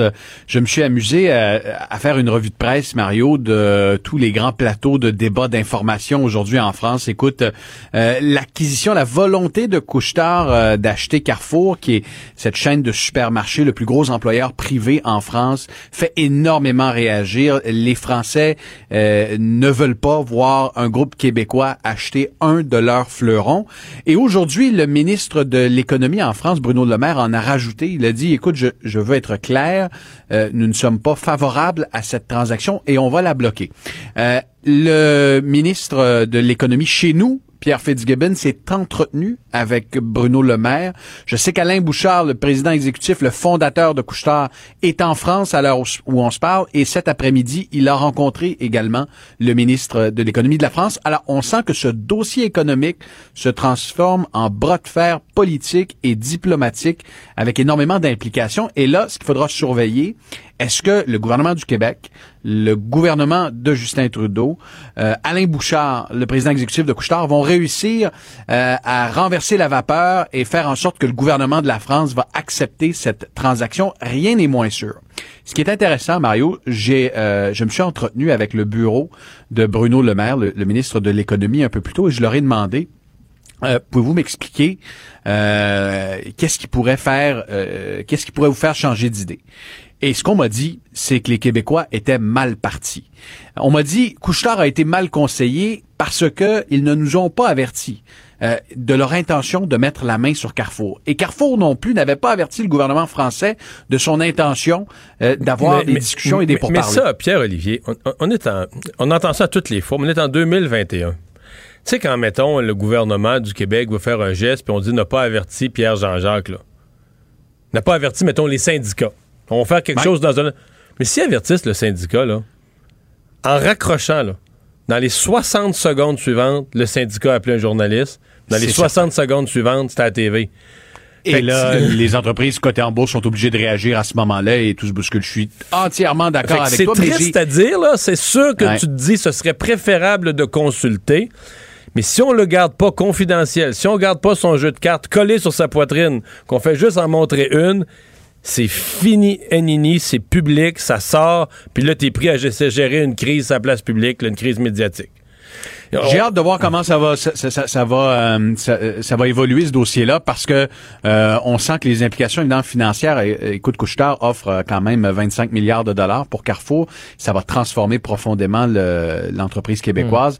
On va suivre ça au cours des prochains jours et ce soir à l'émission, je reçois Daniel Payet, l'économiste, l'ancien ministre de l'industrie qui va nous donner son point de vue. À vos affaires, ça marche bien? Ça marche très bien Mario. J'ai vu les chiffres. plaisir. Je sais que Les c'est ça. chiffres sont bons. J'ai vu les secrets, mais j'ai vu les chiffres. Est-ce que c'est devenu Bravo, bravo. devenu l'émission économique numéro un au Québec en une semaine? Ben pour l'instant, c'est l'émission économique numéro un. On en est très fiers. Mais tu vois, je regarde les chiffres, Mario. Je me dis c'est un peu comme la bourse. C'est souvent volatile. Moi, je, je, je fonce avec mon équipe euh, droit devant. Et tant mieux si les Québécois embarquent. Euh, ce dont je suis le plus fier, ce sont les, les courriels, les milliers de courriels du public. Euh, je rappelle l'adresse, ma question tva.ca. Vous m'écrivez sur Facebook, sur Twitter. Les gens nous partagent leurs préoccupations, commentent l'émission, veulent en faire partie. Et, et on a été interactif pendant cette première semaine. On veut l'être encore plus. On veut connecter avec les entrepreneurs, avec les citoyens. C'est la mission de euh, de notre de notre émission. Et euh, c'est bien parti. Suis suis euh, j'en suis très fier pour l'instant. Tes actions montent, ça va bien, t'as droit du vin en fin de semaine. Et à ne pas manquer ce soir, Mario, on va se parler de l'immobilier des, des, des riches et célèbres. Euh, J'en glisse un mot parce que je me suis promené dans les maisons de luxe à Montréal avec le courtier immobilier Joseph Montanaro. Tu sais, c'est euh, le courtier immobilier, entre autres, de Céline Dion. Oh. Et je voulais savoir, en temps de pas, pandémie... t'as pas acheté? Voilà, voilà ton émission ait du succès pendant une décennie ou deux. J'ai essayé de négocier, mais en bas de 7 millions, semble-t-il que Ah. c'est difficile dans les quartiers euh, riches de, de la métropole. Et j'ai été très surpris parce que j'ai réalisé un reportage similaire il y a un an, euh, avant la pandémie, et il y avait énormément de Chinois, euh, de riches euh, de l'étranger qui venaient à Montréal parce que Toronto, Vancouver, les marchés commencent à être saturés extrêmement chers. Donc la clientèle étrangère faisait gonfler les prix à Montréal. Les maisons à un million de dollars se vendaient comme des pains chauds à pareille date l'an dernier. Je me suis rendu avec lui pour voir, hein, avec la pandémie, comment ça se passe? Je, vraiment, là, j'ai été surpris, Mario. Des maisons à 7 millions de dollars qui restent quelques semaines seulement sur le marché. Euh, la clientèle locale, là, les gens qui ont des condos à, à plusieurs millions de dollars veulent avoir de plus gros espaces, achètent des grosses maisons. Les taux d'intérêt sont bas. Et maintenant, on peut dire que des maisons à 5 millions de dollars là, à Montréal, il en manque. Le marché, l'offre n'est pas suffisante pour la demande. Alors, on est allé en visiter quelques-unes. On vous fait rêver, mais on se parle de choses sérieuses, d'immobilier de luxe ce soir à vos affaires. Merci. Bonne émission, de quoi, 18h30 sur les ondes de LCN et ici sur les ondes de Cube Radio. La Banque Q est reconnue pour faire valoir vos avoirs sans vous les prendre. Mais quand vous pensez à votre premier compte bancaire, tu sais, dans le temps à l'école, là, vous faisiez vos dépôts avec vos scènes dans la petite enveloppe. là. Hmm, C'était bien beau. Mais avec le temps, à ce vieux compte-là vous a coûté des milliers de dollars en frais, puis vous ne faites pas une scène d'intérêt. Avec la Banque Q, vous obtenez des intérêts élevés et aucun frais sur vos services bancaires courants. Autrement dit, ça fait pas mal plus de scènes dans votre enveloppe, ça. Banque Q. Faites valoir vos avoirs. Visitez banqueq.ca pour en savoir plus. Le remède à la désinformation. Mario Dumont et Vincent Dessureau. Cube Radio. Lettre ouverte euh, dans notre euh, section euh, qui permet aux gens de, s'exprimer quotidiennement dans le, dans le journal. Celle-ci est signée de Luc Papineau, enseignant en français en troisième secondaire dans l'Anodière. Euh, la lettre s'intitule La dernière gaffe du ministre Roberge. Monsieur Papineau, bonjour. Oui, bonjour, M. Dumont. Bon, euh, vous, vous, vous dites la dernière gaffe, mais vous commencez avec une série de bonnes choses que le ministre Roberge a, a annoncées dans sa conférence de presse. Par contre, sur le... le- Il faut, il sur- faut, il faut être honnête. Hein? Oui, non, mais sur On le bulletin scolaire... On évalue honnêtement. Sur le bulletin scolaire, vous êtes resté sur votre appétit. On est resté sur notre appétit. Vous vous voyez, j'emploie le rond parce que euh, c'est un constat là, partagé. Euh, on s'attendait vraiment à avoir une idée de la pondération. Euh, pour expliquer peut-être aux éditeurs, la pondération, c'est combien vaut chaque étape. Le ministre nous dit, on va la revoir, mais on est rendu en janvier. On remet les bulletins en février. Euh, le temps est passé beaucoup. Là. On s'attendait, nous, à avoir des choses plus détaillées, plus précises. Hmm. Parce que euh, pourquoi on parle de pondération, c'est que celle qui est d'abord, on a enlevé le bulletin de l'automne, donc généralement on a une pondération divisée en trois bulletins. Là, elle devenait, il y avait juste deux bulletins, la pondération devenait divisée en deux, et on avait divisé 50%, 50%. Donc 50% pour ce bulletin fin janvier, 50% pour le bulletin de fin d'année. Et là, on avait peur euh, quoi? On avait peur d'assommer des, des élèves. Ben, l'idée, c'est qu'à 50-50, je vais être honnête avec vous, au début, moi, j'ai plus ou moins allumé. Mais c'est des collègues, à un moment donné, qui m'ont fait signe, puis qui m'ont dit, écoute, le premier bulletin va arriver en janvier, février, ben, maintenant février.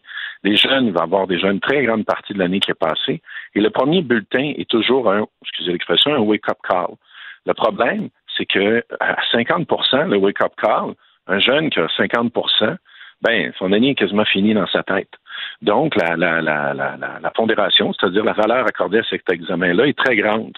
Euh, si on regarde habituellement, le bulletin de première étape vaut un 20% Là, il est à 50. Je comprends qu'il y a plus de. Donc quand il vaut 20 si- même si c'est un wake-up call, je sais pas, mais tu as eu 50% c'est comme si tu avais eu 10 sur 20, il te reste 80 points à aller chercher pour te Oui, reprendre. Là. mais, mais c'est un bon wake-up call habituellement. Là, on a envoyé une communication aux parents. C'est une lettre disant votre enfant est en difficulté, en grande difficulté, mais ça n'a jamais autant de portée qu'un bulletin. Le problème, c'est que le wake-up call arrive tardivement, mais bon, on est en pandémie, on comprend que rien n'est parfait. Mais la possibilité de rattrapage pour le jeune est beaucoup restreinte. Donc là, ce que vous, ouais, des on, moi, le comprend. Mon année est finie, je passerai plus. Là. Donc, il se Fait que j'ai décourage, besoin puis de il se faire- décourage je fais pas plus- plutôt d'avoir un, un réveil, un wake-up call, un réveil avec le premier bulletin. Il reçoit un coup de massue dans le front, puis il se décourage, puis le reste de l'année, il sait qu'il va échouer, fait qu'il travaille plus, il se dit c'est c'est peine perdue. C'est ce qu'on en fait, Non, mais en fait, on ne le sait pas parce qu'on ne l'a pas, la pondération. Non, je parle, je parle du Donc, 50-50. actuellement- là. C'est pour ça qu'on l'a changé. Oui, avec 50-50, actuellement, c'est comme s'il mangeait un bat de baseball dans le front, puis c'était fini. Puis, le problème, c'est que nous, on doit les maintenir. Il y a des jeunes qui, qui vont très bien actuellement. Il faut pas se leurrer, là. Ils font leur affaire, ils roulent. Mais il y a des élèves qui vivent des moments difficiles, et pas nécessairement des élèves en difficulté. Il peut avoir bien des raisons. Et ces élèves-là, actuellement, on n'a rien pour les accrocher. Fait qu'eux, ils décrochent en se disant, j'ai pas un bon résultat, puis j'en aurai pas plus un meilleur. De toute façon, pourquoi me forcer? Hmm. On a besoin de donner de l'espoir à ces jeunes-là, et actuellement, le fait qu'on n'a pas eu de réponse à la pondération, on est dans le vide. Comme enseignant, on, on cherche nos outils. Est-ce que vous considérez que là, vous trouvez que c'est déjà trop tard, mais que ça doit absolument rentrer au moins avant, le, avant la publication du premier bulletin? Donc Ben, la semaine oui. prochaine, genre? Ben, ben oui. Puis dans les faits, euh, comment je peux vous dire ça? On, s'attendait, nous, à ce que ça sorte. On se disait depuis novembre. En fait, de, fin octobre, début novembre, dans le réseau, on envoyait des messages partout en disant euh, retravailler la pondération. Donc, euh, on s'attendait en conférence de presse que le ministre allait nous l'annoncer.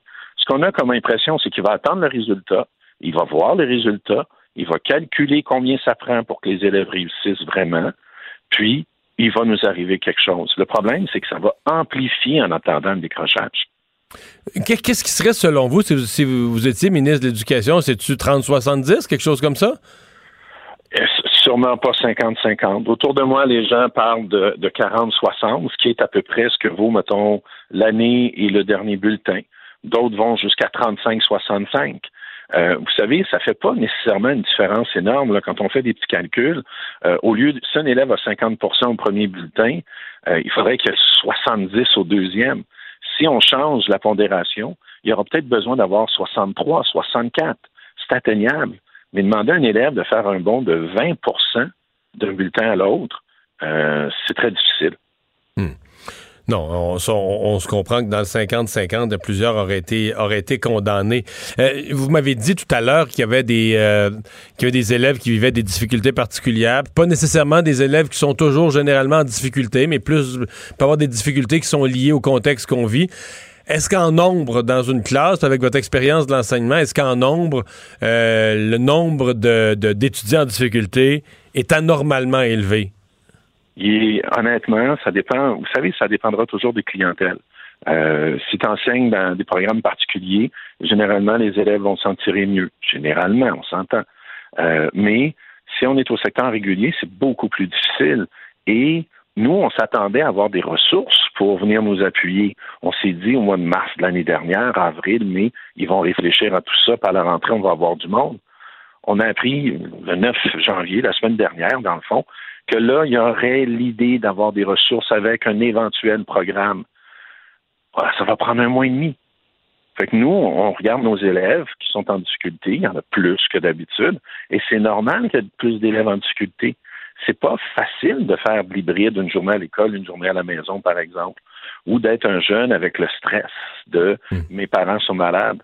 Vous savez, moi, le moment le plus déchirant de mon année, c'est quand j'ai appelé l'année dernière une famille dont le jeune était le seul qui n'avait pas le COVID dans la maison chez lui. Puis je lui parlais, puis je disais, as-tu un ordinateur pour t'aider? Puis il me dit non, mais là, ma mère est infirmière et malade. Mon père est malade aussi. Il y a des jeunes qui peuvent être très performants, mais dans des situations comme ça, euh, je, je le comprends, le jeune. Là. C'est-à-dire que le jeune, il faut Oui. qu'il soit, faut qu'il soit isolé du reste de la famille, euh, qu'il trouve une manière de se nourrir sans toucher à la même porte de frigo. euh, il- il- sa, sa survie dans la maison est déjà assez compliquée, qu'il reste moins de concentration pour l'école. Tout à fait. Puis des jeunes en difficulté, il y en a déjà beaucoup dans nos écoles. On sait que les ressources euh, dans le milieu d'éducation, euh, on en manque. Euh, vous savez, on aura beau dire on va ouvrir 800 postes d'orthophonistes, il n'y a pas 800 orthophonistes au Québec de disponibles actuellement. Euh, on a fait le je réponds présent, où on voulait avoir 800 profs qui viennent retraités ou autres qui viennent donner un coup de main. On en a eu 300. Ce qu'on vit en santé, l'impact en éducation, c'est semblable un peu, c'est-à-dire qu'il y a de pénurie, il y a un manque de ressources, il y a un manque de personnel qui est là. Puis actuellement, euh, bon, il n'y aura pas de mort dans les écoles, mais euh, il va y avoir des élèves qui vont être maganés. Ben, Monsieur euh, Papineau, merci de nous avoir euh, parlé. Merci d'avoir écrit à Faites la différence. Et puis, bonne chance à vous et à vos élèves pour le reste de l'année scolaire. Ben, disons qu'on va espérer avoir une pondération rapidement. On vous la souhaite. Salut, Luc Papineau, enseignant en français euh, dans une école de Lanaudière en secondaire euh, 3. On va aller à la pause. La Banque Q est reconnue pour faire valoir vos avoirs sans vous les prendre. Mais quand vous pensez à votre premier compte bancaire, là, tu sais, dans le temps à l'école, là, vous faisiez vos dépôts avec vos scènes dans la petite enveloppe. là. Hmm, C'était bien beau. Mais avec le temps, à ce compte-là vous a coûté des milliers de dollars en frais, puis vous ne faites pas une scène d'intérêt. Avec la Banque Q, vous obtenez des intérêts élevés et aucun frais sur vos services bancaires courants. Autrement dit, ça fait pas mal plus de scènes dans votre enveloppe, ça. Banque Q. Faites valoir vos avoirs. Visitez banqueq.ca pour en savoir plus.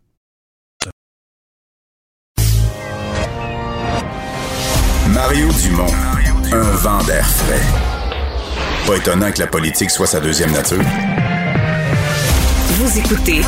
Mario Dumont et Vincent Dessureau. Eh, on parlait de politique américaine, on va y revenir dans quelques instants.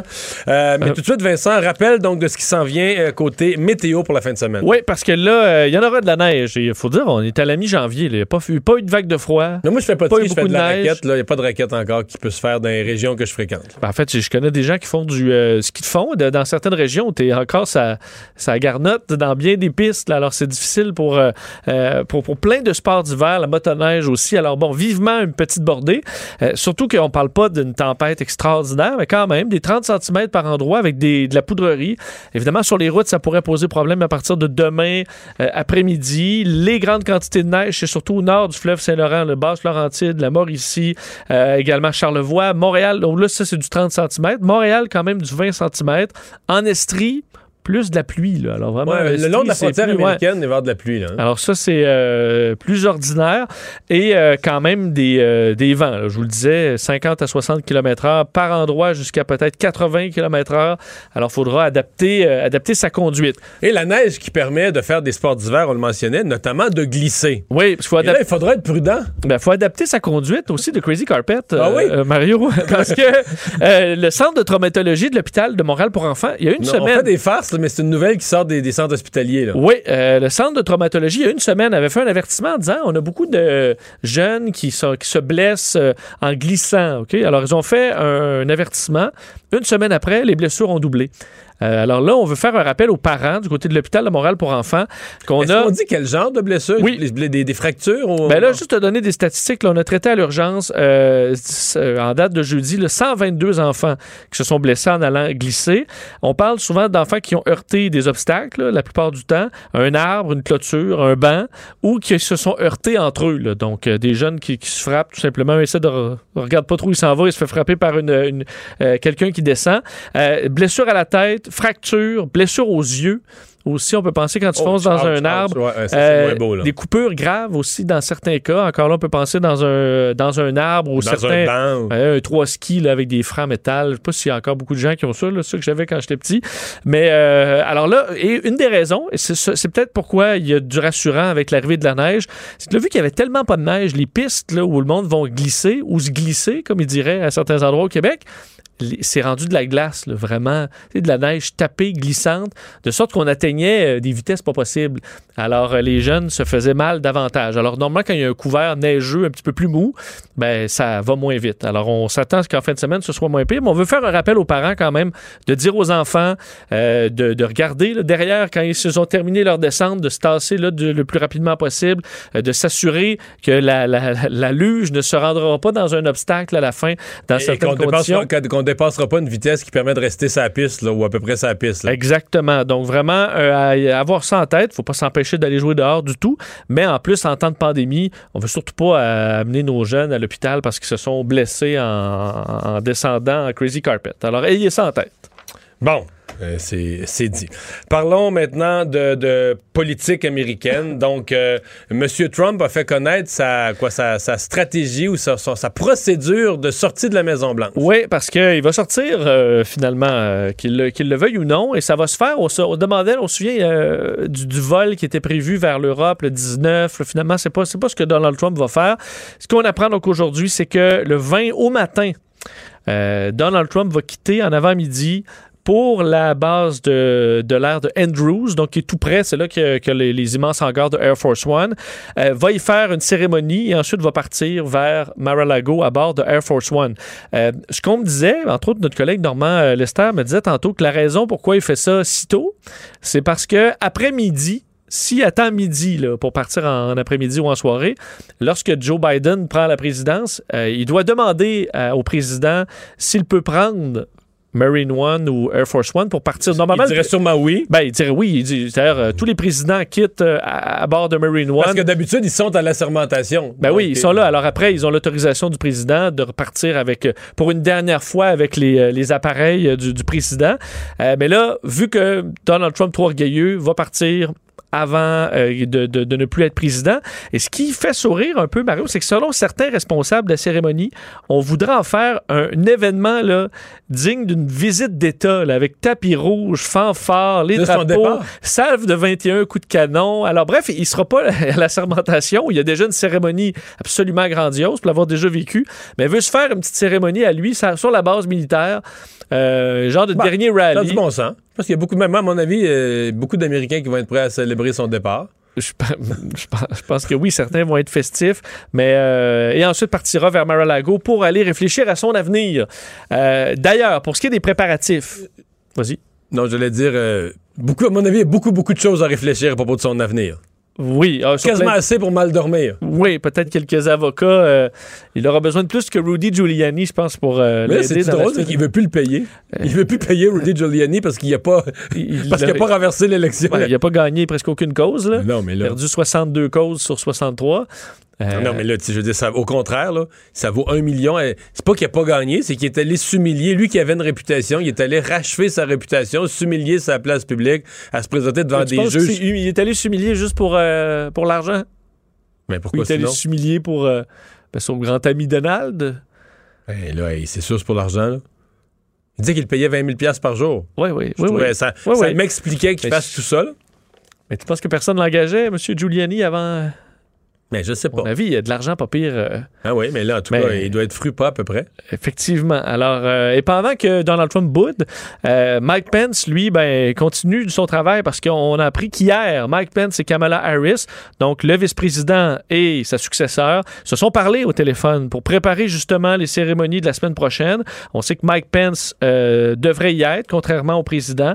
Alors, c'est intéressant de voir que les deux hommes se parlent, alors que même entre Trump et Pence, ça semble avoir plus de friction euh, présentement qu'entre euh, M. Pence et Kamala tu Harris. parles de, de Mike Pence, euh, dans- ben, il sort là encore des, des dizaines de nouvelles sur tout ce qui s'est passé au Capitole, euh, des histoires de, de plans pour enlever des élus, assassiner des élus, une histoire qu'on aurait voulu. Il y a un policier qui dit qu'ils ont essayé d'y voler son arme pour l'assassiner avec. Mais il y a des nouvelles qui touchent directement le vice-président Mike Pence. Et ça donne froid dans le dos à quel point les manifestants, les émeutiers sont venus proches de lui. Oui, parce que moi, dans ma tête, ben, on a vécu l'événement un peu en direct. On a on par une petite porte cachée, là, dès que ça a commencé à brasser, le vice-président, on l'a sorti de là, puis il est parti quelque part En dans une bunker minute, il est en- plus dans, il est plus dans le building. là. Comme on se l'imagine dans un film euh, catastrophe, c'est pas ce qui s'est passé dans la vraie vie. Et c'est ce qu'on a appris aujourd'hui du Washington Post. En fait, c'est que Mike Pence, lorsque, euh, en fait, il y a eu un appel, le premier appel de la police du Capitole pour dire, on, pense qu'ils sont en train d'entrer dans l'intérieur du Capitole. Ils essaient du moins d'entrer.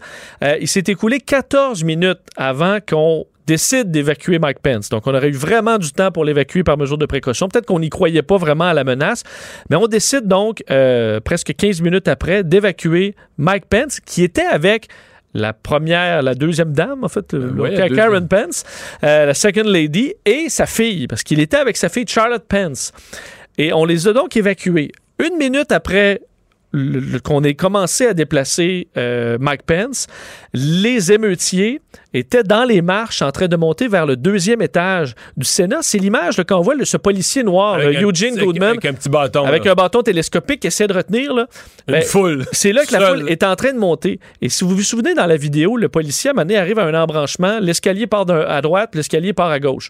Le policier va les amener un peu vers la droite. Si les émeutiers avaient tourné à gauche, si ce n'avait été de ce policier là, qui essayait de se, de se battre seul contre la, la meute, les émeutiers se seraient retrouvés à 27 30 mètres. Du, en fait, ce- ils auraient vu le vice-président au bout du couloir. Ils se sont retrouvés à une minute en temps et à peu près 30 mètres en distance. fou, là. Euh, et là, qu'est-ce qui aurait pu arriver, sachant qu'à ce moment-là, ce qu'on criait partout, c'est de le pendre? Hang Pence. Euh, donc, Hank Mike Pence, et là, lui se retrouve avec son épouse et sa fille. On comprend pourquoi il n'est pas de bonne humeur. là. C'est- Ouais, il est semble-t-il Ah lui, il peut prendre un risque pour lui, là. mais là, tu dis, j'ai mis ma femme et ma fille à risque d'une gang d'émeutiers qui veulent me pendre. Là, on est rendu loin de dire, Hey, moi, je suis vice-président, c'est le fun, je fais de la politique, puis je voyage dans le monde, puis je prends des décisions. Là, ta fille est en danger, ta propre fille, par une gang qui veut te pendre. Mais puis qui sont Euh, les supporters de Trump dont tu es supposé être le vice-président. là. Oui, oui, c'est ta gang. Qui a rien fait pour te protéger et qui t'a même pas téléphoné dans les minutes suivantes pour te demander Are you all right? là? T'es-tu correct? Ben, en fait, et qu'au moment où, où- pendant que tout ça se passe, Trump a écrit un tweet qui était contre Mike Pence, là, qui avait craqué la foule. C'était un tweet là, au moment où tout le monde entre dans le Capitole. Trump tweet que Mike Pence n'a pas C'est fait. C'est vrai, t'es un traître, Ah oui, un, peu, un peu heureux. ou Ouais, un peu heureux, puis qui aurait dû faire preuve de courage et tout ça. Donc, euh, imaginez-vous, le vice-président des États-Unis s'est retrouvé à quelques mètres d'une foule en délire et avec que quelques agents avec lui là, qui essayaient de le- de l'envoyer dans Moi, un endroit sécuritaire. moi, je pense encore que mon plan pour Mike Pence c'était le meilleur. Il aurait fallu que j'y parle. C'était quoi ton plan? Mon plan pour Mike Pence? C'est quoi? Mais non, mais c'était de dire à Donald Trump, tu peux pas te pardonner à toi-même. Ah oui, No- de- no- nomme-moi président. Nomme-moi président, démissionne, nomme-moi président pour 24 heures, puis je vais te pardonner. Là, toi, toi, comme vice-président, à partir du moment où tu acceptes que Mike Pence ne sera jamais président, il se présente, je crois pas ça, mais qu'il va se présenter Non, non, dans non. 4 ans, puis tout ça. C'est fini, ouais. T'inscris ton nom dans la liste des présidents américains pour 24 heures, mais tu sais, je veux dire, dans l'histoire des humains sur la Terre, d'inscrire son nom comme un président américain, c'est pas pas mal du tout. Puis là, le lendemain, Trump, il dit, ouais, mais mon pardon, puis tu dis, ah, J'ai vérifié, j'ai vérifié tous les faits. C'était pas possible. La nuit porte conseil.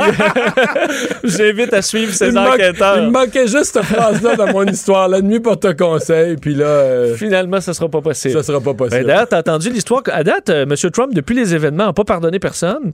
Euh, il aurait dit à certaines personnes qui lui disaient que c'était impossible qu'il se pardonne lui-même. Ben, si moi, je me par- on me pardonne pas, personne va être pardonné. Alors, dans l'entourage. mais mais je, je pense pas qu'il faut exclure que, mettons, le 20 au matin, là, qui se lève un peu plus. Mettons qu'il part en avion à, 8-9 heures, Ouais. qui, se lève, qui se lève à il 6 se fait un heures, petit pardon. il se fait un petit pardon en déjeunant. Sauf que c'est pas si, le problème, c'est que c'est pas si simple encore là. Il peut bien se faire un petit pardon, mais, Mais le qu'est-ce que peut- ça vaut devant Non, la le cour? pire qui peut arriver, euh, Vincent, c'est que la Cour suprême va décider que c'est pas valide. là. mais là, lui, il prend le risque que ce soit valide. euh, Tout à fait. Il peut rien faire de plus. Puis, Mais t'écris quoi comme crime, là? Lui, il faut qu'il écrive. Faut ça, à- ça, c'est un mystère, mais t'as pas besoin.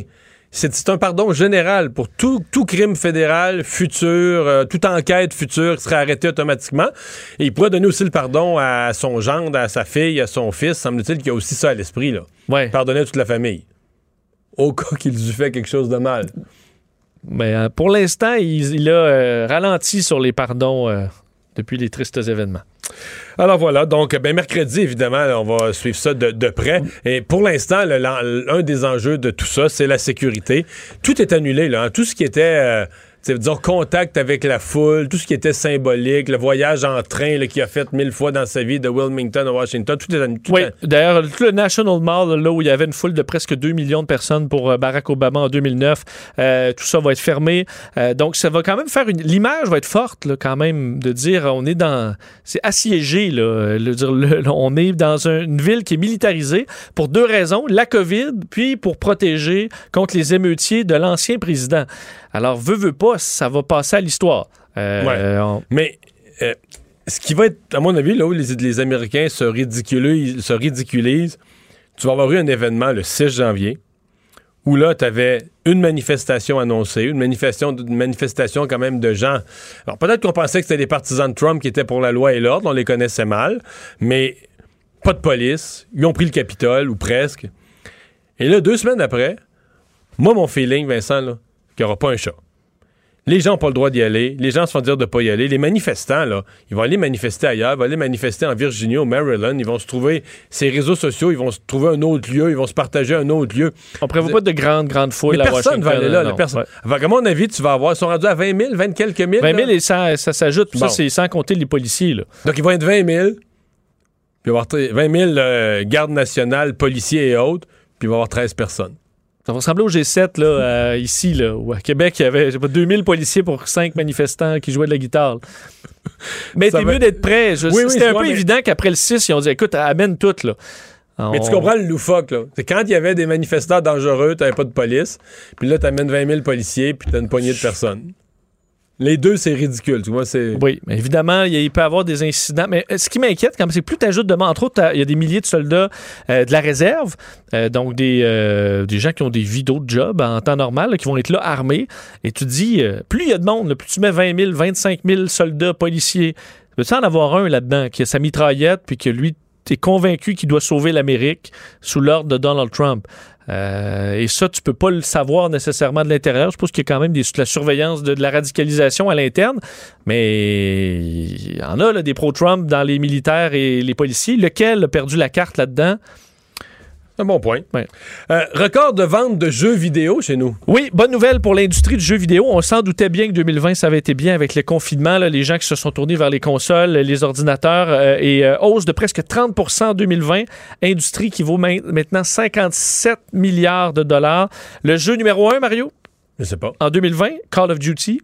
Ah oui, Cold, encore. Cold War et Encore? numéro Ah oui. 2, Call of Duty Modern Warfare. Alors les deux, c'est des Call of Duty, suivi de Animal Crossing, jeu qui a été très populaire sur la Switch. D'ailleurs, c'est la console Switch qui a été la plus vendue devant la PlayStation 5. La PlayStation 4 et les Xbox arrivent euh, par la suite. Alors une année euh, faste pour le monde du jeu vidéo. Une nouvelle de dernière heure, que c'est une alerte que je reçois sur mon cell. La NRA, la puissante organisation de défense des armes à feu aux États-Unis, files for bankruptcy. Voyons. Se, re- se recréerait- NRA fait faillite. La NRA fait faillite, se recréerait au Texas, inscrite au Texas comme association sans but lucratif. quand même spécial. On disait que c'était une des organisations les plus riches euh, financées euh, qui peut-être une, une passe euh, à surveiller. stratégique. À surveiller. On s'arrête. Le, le commentaire de Richard Martineau. Des commentaires pas comme les autres. Salut Richard. Hey Mario, es-tu en train de me dire que la NRA, c'était un organisme à but lucratif? Que comme une entreprise privée qui voulait Euh, faire de l'argent? C'est un excellent point que tu soulèves. Je- Oui, c'est- écoute, c'est j'ai- lu la nouvelle telle qu'elle, là, mais je sais pas.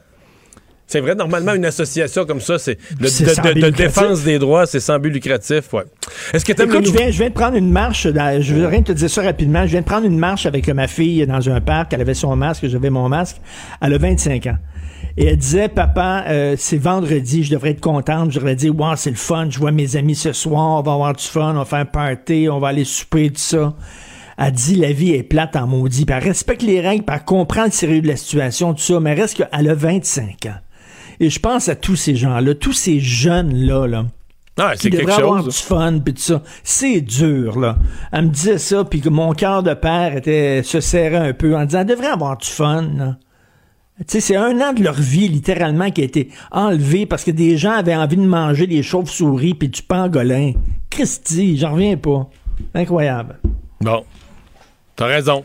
Ben ouais. T'as raison. ça- Mais ils vont, ils vont être faits plus forts après, puis ils Oui, vont avoir une belle je sais vie. bien, je sais Euh, bien. Est-ce que t'aimes le nouveau nom de l'Impact? Le Football Club. le, le club de Le football. club. Le club de foot, on dit pas foot ici. Ça nous énerve quand on utilise des anglicismes. Ça nous énerve hein, quand on prend des mots anglais. On dit foot, on dit foot, mais c'est pas le même sport. Non, c'est Ben ça. oui, non, c'est soccer. Je veux dire, euh, je, je- je sais pas, ils ont, euh, pourquoi foot? Et, et deuxièmement, est-ce qu'on va changer le nom du, des Canadiens de Montréal pour le Club de hockey de Montréal? Y a-tu quelque chose de plus plat? Tu sais, le, le fromage, le mignon, là, ça va s'appeler fromage de Charlevoix. C'est d'une platitude plate, c'est comme un nom générique. L'impact, c'est beau. L'impact, ça se dit en anglais, ça se dit en français aussi. Euh, avec là, club de football de Montréal. C'est assez plate, Christy. T'es déçu. C'est- Club de foot de Montréal, c'est bien niaiseux, on le sait, c'est un club. Club de hockey de Montréal, plutôt que les Canadiens de Montréal, ça ajoute une couleur, il y a quelque chose. Mais j'ai compris, Richard, aussi que le logo veut pas. Je comprenais que ça faisait un flocon, mais c'est un snowflake, là. Tu l'utilises, euh, on l'utilise souvent, là, mais comme une insulte, là. T'es un snowflake. Ils vont se faire Oui, dire ça sur le terrain, se traiter de un côté snowflake. aussi comme inclusif aussi, là, c'est tout des, des, des, des- ça pointe tout dans, vers le centre, dans la même direction, on inclut, il y a quelque chose là-dedans, là. Ouais. Mais tu sais, c'est- c'est-tu vraiment important? C'est-tu vraiment essentiel? Il y a toujours des gens qui arrivent, là, des consultants, là, avec des lunettes funky. C'est tout le temps ça pour moi, des consultants, tout le temps des lunettes weird, là. Puis là, ils disent, là, vous avez Alors, besoin c'est d'un des nouveau lunettes, C'est des lunettes pour- à la mode, là. Ben oui, des lunettes en mode qu'ils ont acheté au Danemark. Et là, ils disent, là, vous avez besoin à tout prix de changer, changer le look, là, changer le nom, puis le logo, puis tout ça. Là, tu sais, tu dis, mais qu'est-ce que ça donne? Ils vont-tu être meilleurs? Mais c'est drôle, hein? Qu'est-ce que ça donne? C'est drôle que tu parles de lunettes pour, puis de Danemark. Moi, c'est au Danemark que j'ai réalisé que ça me prenait des lunettes. Pourquoi? Hein? Oui, c'est Pourquoi? vrai, Ben non, mais j'étais allé à Copenhague avec ma fille quand elle étudiait l'année qu'elle étudiait en Europe, puis à un moment donné, euh, genre, on est dans un petit magasin là, de cochonneries, de, de gadgets, tu sais. Puis je veux lire les instructions, je dis, c'est quoi cet objet-là? Je veux lire les instructions, mais je suis pas capable, j'ai pas le bras assez long, tu sais, puis je vois plus clair. Puis elle, elle est vis-à-vis un comptoir où il y a des lunettes de lecture, tu sais, des lunettes déjà ajustées, là. de- Oui. Fait qu'elle m'en pogne une paire, des lunettes qui se dépliaient en 8, là, qui font un petit bâton déplié en 8. Elle pogne une paire, elle me donne ça, elle dit essaye dans ça. Je me mets ça d'en face. La Je révélation. vois- je vois parfaitement. Je vois tout. Mais là, depuis ce temps-là, euh, j'ai besoin de. Je porte des lunettes. T'as acheté une petite paire. euh, Mais là, je les ai pas achetées là-bas, c'est ça. Mais là, c'est ça, c'est ça. funky, là, avec un Ben non, ou- mais non, parce que je les, ai achetées à la pharmacie à mon retour. J'ai- Je me suis pas acheté des lunettes au Danemark, j'aurais dû. Ben oui, des lunettes en bois. tu sais, des lunettes avec un, un aimant entre les deux yeux, là, t'es mets, là, t'es mets comme toux, ça, ça colle, là. Ça fait des lunettes. En tout cas, bref. Bon, tu te demandes qu'est-ce que ça prend pour que les gens prennent au sérieux la COVID. Non, mais écoute, on a tout. euh, je sais pas si tu as lu le, le- le reportage. Vous avez lu le reportage dans la presse aujourd'hui sur les soins intensifs. C'était fait par trois ou quatre journalistes. C'était très, très, très percutant. Écoute, euh, ils sont vraiment, là, ils sont vraiment en train de péter aux frettes le personnel là-bas. Une fatigue non seulement physique, mais psychologique, euh, parce qu'ils sont écœurés de voir des gens mourir. Euh, écoute, là, quand quelqu'un est en train de mourir, ils appellent leur fils, par exemple, votre père est en train de mourir, avez-vous quelque chose à lui dire? Euh, oui, j'aimerais que lui dise que je l'aime beaucoup, puis, euh, puis là, ils vont lui chuchoter ça à l'oreille. Ils disent, les médecins sont pas faits pour, euh, pour vivre ça. Les gens qui crèvent tout seuls, c'est extrêmement difficile. Et moi, j'aimais beaucoup le docteur Simon qui disait, pour faire comprendre aux gens, là, Christy, l'importance de la situation, il dit, quand tu as une crise cardiaque, c'est deux à trois jours aux soins intensifs. Quand tu as une pneumonie, c'est six jours aux soins intensifs. La COVID, c'est 14 jours. C'est 14 jours aux soins intensifs. Pendant ce temps-là, tu occupes un lit pendant deux semaines que quelqu'un d'autre peut pas occuper. Et là, quand j'ai lu cette semaine un chroniqueur de la presse qui dit ouais c'est plate je peux plus aller faire mon petit jogging après 8 heures. J'aimais ça moi faire mon petit jogging avec mon ami puis je peux pas le faire. Ça me fait capoter. Et docteur Simon il dit ça c'est quand ton nombril devient un cratère. C'est vraiment là c'est comme il y a un couvre-feu, c'est parce qu'il y avait des, des gens qui se rendaient les uns chez les autres en auto. Euh, on a fait un couvre-feu. C'est certain que tu peux aller en auto le soir, seulement te promener, faire du millage, puis écouter de la musique, puis écouter des, balados, des podcasts, puis tu reviens chez toi, tu constitues pas un danger. C'est vrai que tu peux faire ton petit jogging, tu constitues pas une menace. C'est vrai que tu peux aller faire de la luge le soir aussi, tu constitues pas. Mais tu sais, à un moment donné, un couvre-feu, tu peux pas aligner tout le, multiplier toutes les exceptions. Tu le fais ou tu le fais pas le Christi de couvre-feu, tu sais. Fait qu'ils l'ont fait pour, je pense, des bonnes raisons. Si tu veux courir, va courir à 7 heures, mais arrêtez de vous regarder le nombril. La situation, là, ça tient à un fil. Vraiment, le système. Et je Ouais, disais à ça, c'est percutant maudit, là. Parlant de percutant, euh, tu reviens sur ce documentaire concernant les cultes religieux et les enfants. Oui, alors c'est Marc-Claude Barrette et Patricia Beaulieu à la réalisation. Euh, ce week-end, ça va être une tempête de neige. Vous restez en dedans. Vous devez à tout prix regarder ça. C'est sur Illico. D'ailleurs, je lève mon chapeau à Illico qui euh, produit et distribue maintenant des, des documentaires. C'est bien le fun de regarder des documentaires sur Netflix, mais ça se passe à Milwaukee, au Tennessee. Ça, c'est des documentaires qui se passent chez nous. Qui Euh, se, pa- qui se passe à moi. Bois, à Bois-Brillant puis en Gaspésie puis qui se passe chez nous. Exactement, exactement. Donc, c'est les enfants. Écoute, c'est émouvant choquant et inspirant. Je vais vous dire pourquoi. Émouvant parce que ce sont des enfants qui ont eu une enfance de marde, littéralement, qui ont été battus à répétition, agressés sexuellement. Euh, c'est vraiment des, une enfance volée, aucune éducation. C'est qu'est-ce qui est, mais c'est ça. Aucune éducation, sais, quand tu les, rien, ouais. quand tu les écoutes, t'as l'impression que c'est quasiment ça qui est le pire à la fin. Hein? Oui. Euh, bon, c'est dur de mettre dans l'ordre, être maltraité physiquement, être abusé sexuellement. Mais l'absence d'éducation, là, c'est un, un vide, là, c'est un vide dans une vie terrible. un, un jeune juif assidique qui part de Boisbriand, qui réussit à se sortir de, de qui avait quoi, dans vingtaine, je pense, qui réussit à sortir de là, euh, qui traverse le pont Jean-Cartier, puis qui dit, hey, c'est quoi l'eau en dessous du pont? C'est quoi cette rivière-là? C'est le fleuve Saint-Laurent. On y avait jamais appris. Il avait jamais- il avait jamais entendu le nom. Il avait jamais entendu le nom. entendu le nom. Ça, c'est le côté euh, émouvant. Euh, puis vraiment, je, je trouvais ça des fois très difficile à entendre. Le côté choquant, c'est qu'on a abandonné littéralement ces enfants-là sous prétexte que c'est une secte religieuse. Ah, là, il n'y a rien à faire, c'est la religion. Marie-Claude, à un moment donné, elle a son téléphone, puis elle vient de recevoir un courriel. Elle avait demandé au ministre de la Santé et des Affaires sociales de l'interviewer. Et elle voulait aussi parler au ministre de l'Éducation, M. Roberge. Comment ça se fait qu'on a abandonné ces enfants-là? Ou on a regardé là, le, le thème que vous voulez aborder dans votre entrevue. Non, c'est une fin de non-recevoir. Aucun élu ne voulu lui parler, ni le ministre de l'Éducation, ni le ministre de la Santé et des Services sociaux. Pourquoi? Ce sont des enfants que nous avons abandonnés littéralement. Et d'ailleurs, eux autres, ils en veulent autant à leurs parents de les avoir amenés dans ces, dans ces affaires de crackpot-là qu'au gouvernement de les avoir abandonnés. Mais ce qui est fort de ce euh, documentaire-là, c'est que c'est inspirant ces gens-là qui avait 14 ans. Il y a une jeune fille, entre autres, le Mario, tu sais, la fille qui est, qui est tatouée, là, puis que, que les cheveux longs, là. Mm-hmm. Je sais pas comment, je pense qu'elle s'appelle Pénélope, je suis pas trop sûr, là. Mais comme elle avait 14 ans, je pense, qu'à un moment donné, elle laisse ses parents, ses frères, ses sœurs, elle sait qu'elle les reverra jamais. Elle court dans le champ en pleurant, elle fout le camp. Euh, et ces enfants-là sont partis. Ils savaient pas où ils allaient aller. Il y avait aucune éducation. Il y avait pas de famille. Il y en a une qui a vécu dans la rue.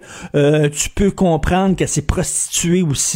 Euh, ils s'en sont sortis. Aujourd'hui, ce sont des citoyens qui fonctionnent, qui sont beaux, qui sont inspirants, qui ont des enfants. Cette fille-là qui a fait de la prostitution, elle a maintenant son entreprise. Elle a une maison qu'elle vient de s'acheter. D'ailleurs, à quand on en parle et tu les regardes et t'es fier d'eux autres.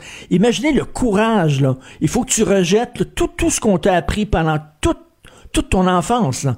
T'as 14 ans, tout ce qu'on t'a appris. En Il fait, faut que tu prennes ça, ben, Richard, ça aux poubelles, faut, faut faut que tu rejettes tout ce qu'on t'a appris.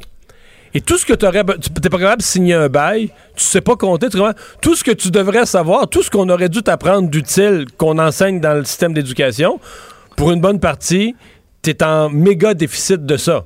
Ben, c'est c'est épouvantable. Et t'as le fils de Moïse Thériault qui dit, Moïse Thériault, on le connaît, qui est complètement fou. T'apprends à un moment donné que, que, que coupé le scrotum d'un gars de sa secte, il l'a castré puis il a mis ça dans un bol avec de l'alcool où il y avait déjà un doigt du bonhomme puis un orteil du bonhomme. Un fou furieux. Lui dit, le sang de mon père coule dans mes veines. Puis il monte ses bras le sang de mon père coule dans mes veines.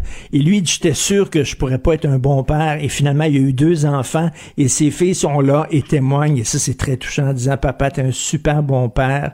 Et lui, est tout content. Il a réussi ça. Que des gens que, tout jouait contre eux autres aurait pu être détruit totalement. Et ça finit toute la fin du documentaire avec quelque chose. Tu sais, c'est pas misérabiliste. Ça montre des gens courageux, des gens inspirants. Mais tabarnouche, moi, je veux, là. Vraiment, il faut pas lâcher. Il faut que M. Roberge il faut que M. Dubé répondent aux questions que Marc-Claude voulait leur poser. Comment ça se fait qu'on n'a rien fait pour ces enfants-là? Et ça continue. Au moment où on se parle, il y a encore des écoles illégales. Il y a encore des sectes qui frappent leurs enfants, qui les battent. Il faut, vous devez regarder ça. Deux fois 41 minutes, c'est super bon. Ça s'appelle euh, Culte religieux, les enfants oubliés. Merci, Richard. Sur Helico. Merci, bon week-end. Salut, Bye. bonne fin de semaine. La Banque Q est reconnue pour faire valoir vos avoirs sans vous les prendre. Mais quand vous pensez à votre premier compte bancaire, là, tu sais, dans le temps à l'école, là, vous faisiez vos dépôts avec vos scènes dans la petite enveloppe. là. Hmm, C'était bien beau. Mais avec le temps, à ce vieux compte-là vous a coûté des milliers de dollars en frais, puis vous ne faites pas une scène d'intérêt. Avec la Banque Q, vous obtenez des intérêts élevés et aucun frais sur vos services bancaires courants. Autrement dit, ça fait pas mal plus de scènes dans votre enveloppe, ça. Banque Q. Faites valoir vos avoirs. Visitez banqueq.ca pour en savoir plus. Mario Dumont et Vincent Dessureau. Inséparables comme les aiguilles d'une montre. Cube Radio. On a beaucoup parlé aujourd'hui. euh, ça, arrive euh, une couple de fois par année euh, que sans qu'il se soit parlé, parce que je peux vous dire qu'il se parle pas, le Journal de Montréal et la presse qui arrivent avec des manchettes assez semblables concernant les complotistes sur des angles différents. Euh, reste que, bon, on veut mettre en accusation des gens qui sont des, des anti-vaccins. Euh, où ça déborde l'idée qu'eux veulent pas se faire vacciner ou leurs enfants, mais en font une espèce de militantisme pour, euh, je sais pas trop, pour sauver l'humanité. Ils veulent s'attaquer aux cliniques de vaccination. On va parler de ça avec Jonathan Jarry. C'est un communicateur scientifique pour l'Organisation pour la science et la société de l'Université euh, McGill. Bonjour, Monsieur Jarry. Bonjour. Euh, comme euh, communicateur, vulgarisateur euh, scientifique, ça, ça vous dit quoi, là, par exemple, tout ce, ce, mouvement de gens, bon, ils lisent des choses sur les réseaux sociaux, euh, finissent par être convaincus non seulement que c'est vrai, mais que c'est, vital pour l'humanité?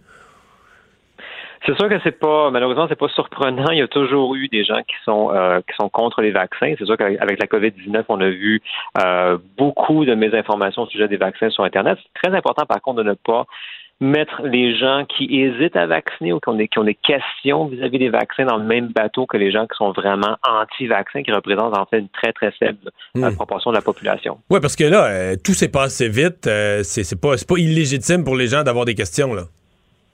Non, tout à fait. Euh, je pense que les, les, les gens, euh, certaines, certaines personnes ont la difficulté à comprendre à quel, pourquoi qu'on est arrivé à avoir des vaccins aussi rapidement que ça.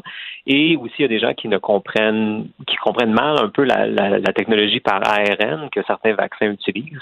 Et donc, ça prend ça prend des, gens comme moi et des, journalistes. Faut vraiment bien expliquer à fond Hmm. euh, qu'est-ce qu'est-ce qui se passe et pourquoi que ces vaccins-là sont, sont sûrs et sont efficaces. Vous parlez du vaccin développé rapidement.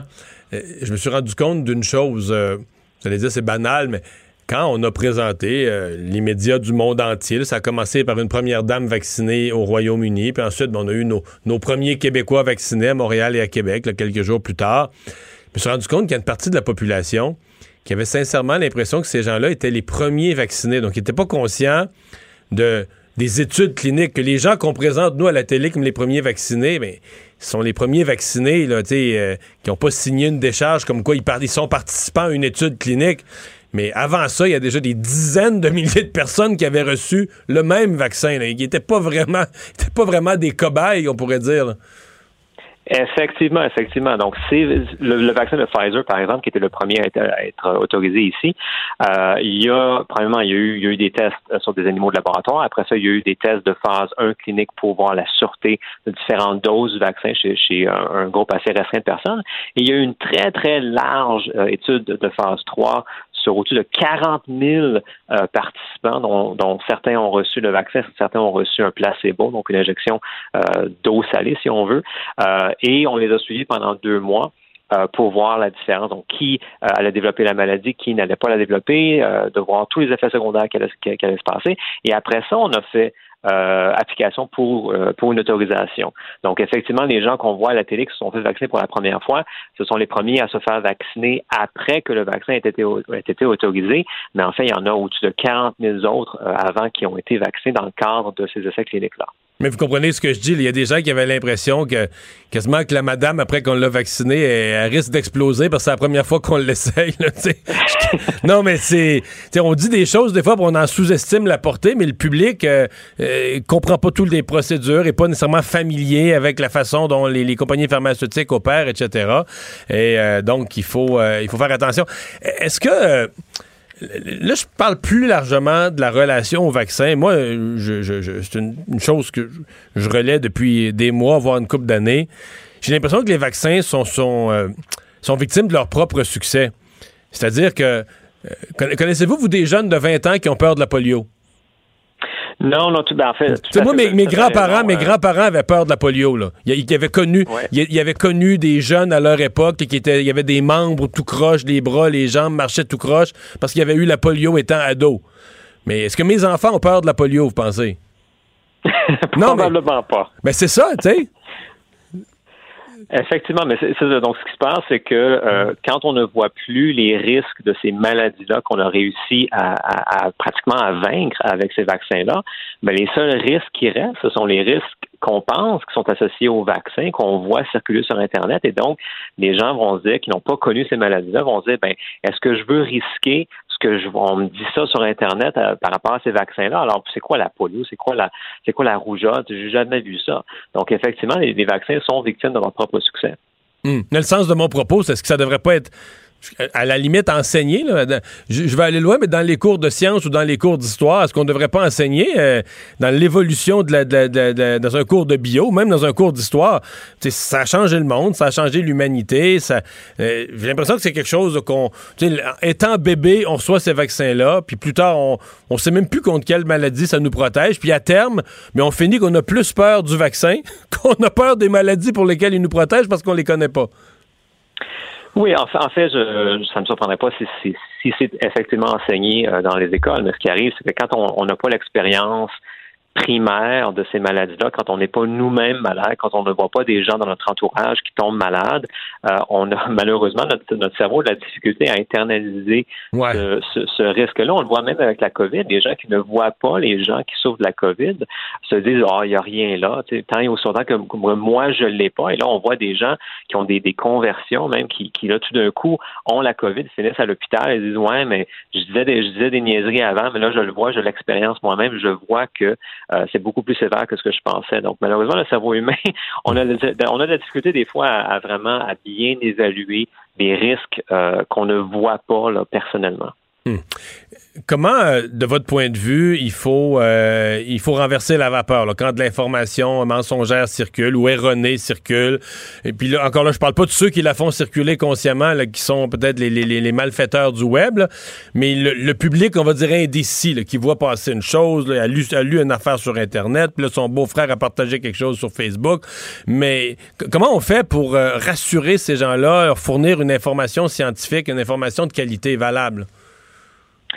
C'est le travail que, que moi je fais, que d'autres communicateurs scientifiques font, euh, mais je pense que ce qui est important de dire aux gens, c'est d'essayer de, ralentir sur les réseaux sociaux, euh, parce que les réseaux sociaux font tous pour euh, pour accélérer le partage de ces trucs-là, pour nous dans le fond, pour, pour nous inviter vraiment à partager, à, à aimer des trucs euh, avant même de les avoir lire. Et donc, il faut vraiment euh, se dire, ben, si je sais pas, je connais pas la provenance de, de, de ça, si j'ai même pas lu l'article, je ne fais que voir l'entête et que ça me rend, euh, ça me frustre, euh, ça me fait peur, ben, ça se peut qu'on se fasse manipuler émotionnellement. Et donc c'est mieux de ne pas partager avant d'avoir pris le temps de vraiment bien vérifier cette information. Est-ce qu'il y a d'autres sources qui rapportent ça?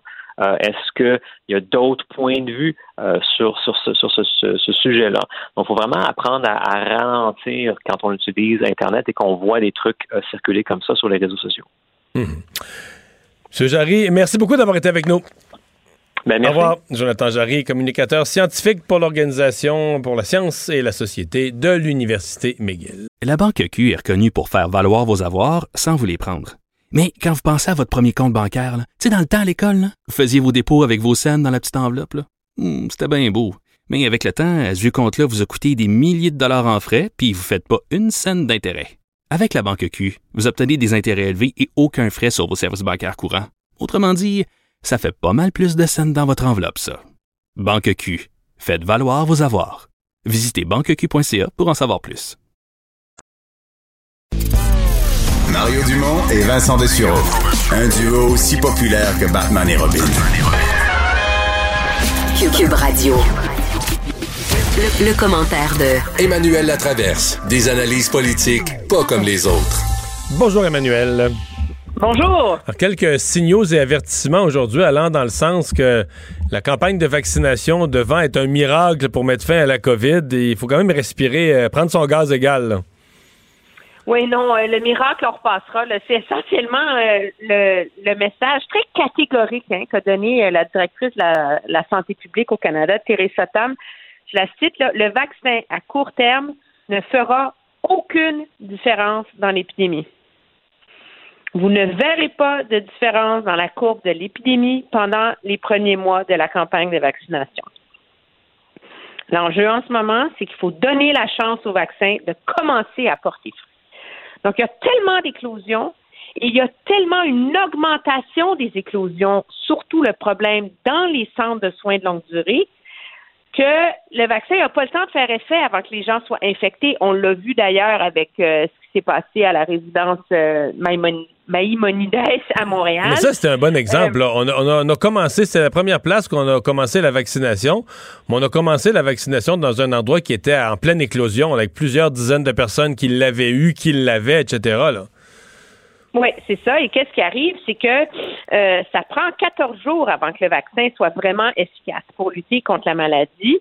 Euh, et, euh, et c'est particulièrement vrai chez les personnes plus âgées là, qui ont des réponses immunitaires moins importantes. Alors, euh, là, qu'est-ce qu'on fait? C'est qu'on on, on, on, vaccine dans les centres de soins de longue durée qui sont en pleine éclosion et dans les, les soignants dans le personnel médical de première ligne qui est confronté à la pandémie, mais qui est bombardé par ça perpétuellement. Et donc, euh, à court terme, ça ne fera pas une différence. Donc, les gens qui s'imaginent, ah, la lumière est au bout du tunnel, ça va passer, là, au mois de mars, on va être correct, là. Non, ça, c'est un peu trop optimiste, mais... mais, est non, les amis, là. Ouais, mais est-ce qu'ils craignent pas la santé publique, puis le docteur Tam... Euh, j'ai cru entendre là, que dans certains centres, par exemple, une fois vaccinés, le personnel était moins prudent avec les mesures quasiment le lendemain matin ou la semaine d'après. Et je pense que c'est une des choses qui craignent au niveau de la santé publique, c'est qu'on peut pas baisser la garde là, le lendemain de la vaccination. Là. Ben, de toute façon, on ne pourra pas baisser la garde généralement, avant qu'il y ait une proportion importante de gens qui soient euh, vaccinés, d'autant plus que c'est pas clair en ce moment euh, si quelqu'un qui a le vaccin peut être immunisé pour lui, pas tomber malade, mais les données ne permettent pas de dire que cette, si cette personne-là va être contagieuse ou pas. Alors, c'est toi qui es protégé, mais tu protèges pas les autres quand tu es vacciné, là, à la lumière des, des données en ce moment. Puis C'est ce qui fait faire, là, la, la santé publique du Canada n'a pas encore incorporé les vaccins dans sa modélisation parce qu'à court terme, on pense que ça ne fera pas de différence. Donc, on travaille là- là-dessus plus pour le long terme. Mais au rythme où vont les choses, ça va très mal au Canada. Là. Euh, le calcul, c'est qu'en ce moment, il y a à peu près 7900 cas par jour à l'échelle du pays et que si on ne change pas les comportements et qu'on, si on continue comme on fait en ce moment, là, à l'échelle du pays, on va être à 10 000 cas par jour d'ici le mois de février. Et ça. C'est pas une bonne nouvelle. Non, mais surtout mis bout à bout avec euh, le ralentissement des arrivées à court terme de, de Pfizer. Euh, parlons de voyage euh, et, et tu poses la question est-ce qu'il faut empêcher les Canadiens de voyager carrément? Donc, quoi, interdire tous les voyages non essentiels? C'était le cas au printemps. Oui, et ce qui est, ce qui, ce qui est intéressant, c'est que 65, selon Angus Reid, qui a publié cette semaine des données là-dessus, 65% des Canadiens voudraient qu'on interdise les voyages à l'étranger. Donc, on met un contrôle à la sortie, que tu n'as pas le droit de sortir du pays pour pas voyager. Puis, euh, on- on- il y a beaucoup de pression sur le gouvernement Trudeau pour agir en ce sens. Et aujourd'hui, bon, M. Trudeau, comme d'habitude, a été assez vaseux, là, en disant euh, les mesures, ça tu vas l'aimer, les mesures fortes de quarantaine. mais sur papier, sur papier, il n'y a pas tort. Sur papier, il n'y a pas tort. Sur papier, les mesures sont assez fortes. C'est leur même. application, là. Mais il dit, on va regarder ce qu'on ce qu'on peut faire pour décourager les voyagements. Mais si tu veux mon opinion, c'est un faux débat, ça. Totalement. Je regardais les données euh, épidémiologiques de la santé publique, de l'Agence de santé publique du Canada. Depuis le début de la pandémie, OK? Donc ça, ça inclut là, tout quand c'est rentré au Canada. Là. Au total, depuis le début de la pandémie, il y a 2% des cas qui sont des gens qui ont voyagé à l'extérieur du Canada et qui l'ont attrapé à l'étranger. 2% C'est 6 000 Non. cas sur 377 000. Non, je suis conscient. Mais je pense que je pense qu'on on est conscient de ça, mais en fait, une des questions, c'est que on a euh, comment dire, c'est qu'on on, aurait assez de cas sans ça. Je pense que c'est un peu ça qu'on se dit.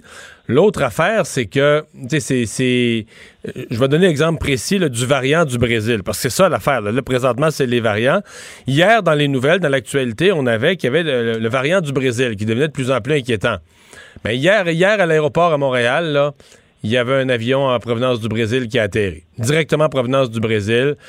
Et, je me demandais, euh, est-ce que, est-ce que ces gens-là devraient pas, mais je, comprends qu'on vit dans un pays libre, mais est-ce qu'ils devraient pas être carrément arrêtés à l'aéroport, amenés dans l'hôtel, dire que vous, vous circulez pas du tout, du tout dans la société, mais d'aucune manière. On va vous tester au cours des 3-4 prochains jours. Il me semble qu'on prend des risques, parce que là, on parle pas juste d'un, cas de plus sur 2000 par jour, mais on parle potentiellement de faire rentrer un nouveau variant euh, qui pourrait être plus contagieux, plus compliqué, etc. Mais je trouve quand même qu'il y a une espèce de grande imprudence dans tout ça, puis qu'on gère ça avec une certaine légèreté. Là. Mais en ce moment, ça prend un test négatif pour rentrer dans le pays, là. Pour embarquer dans l'avion, on s'entend, là. Donc, tu ne peux pas embarquer dans l'avion au Brésil si tu n'as pas déjà un test négatif.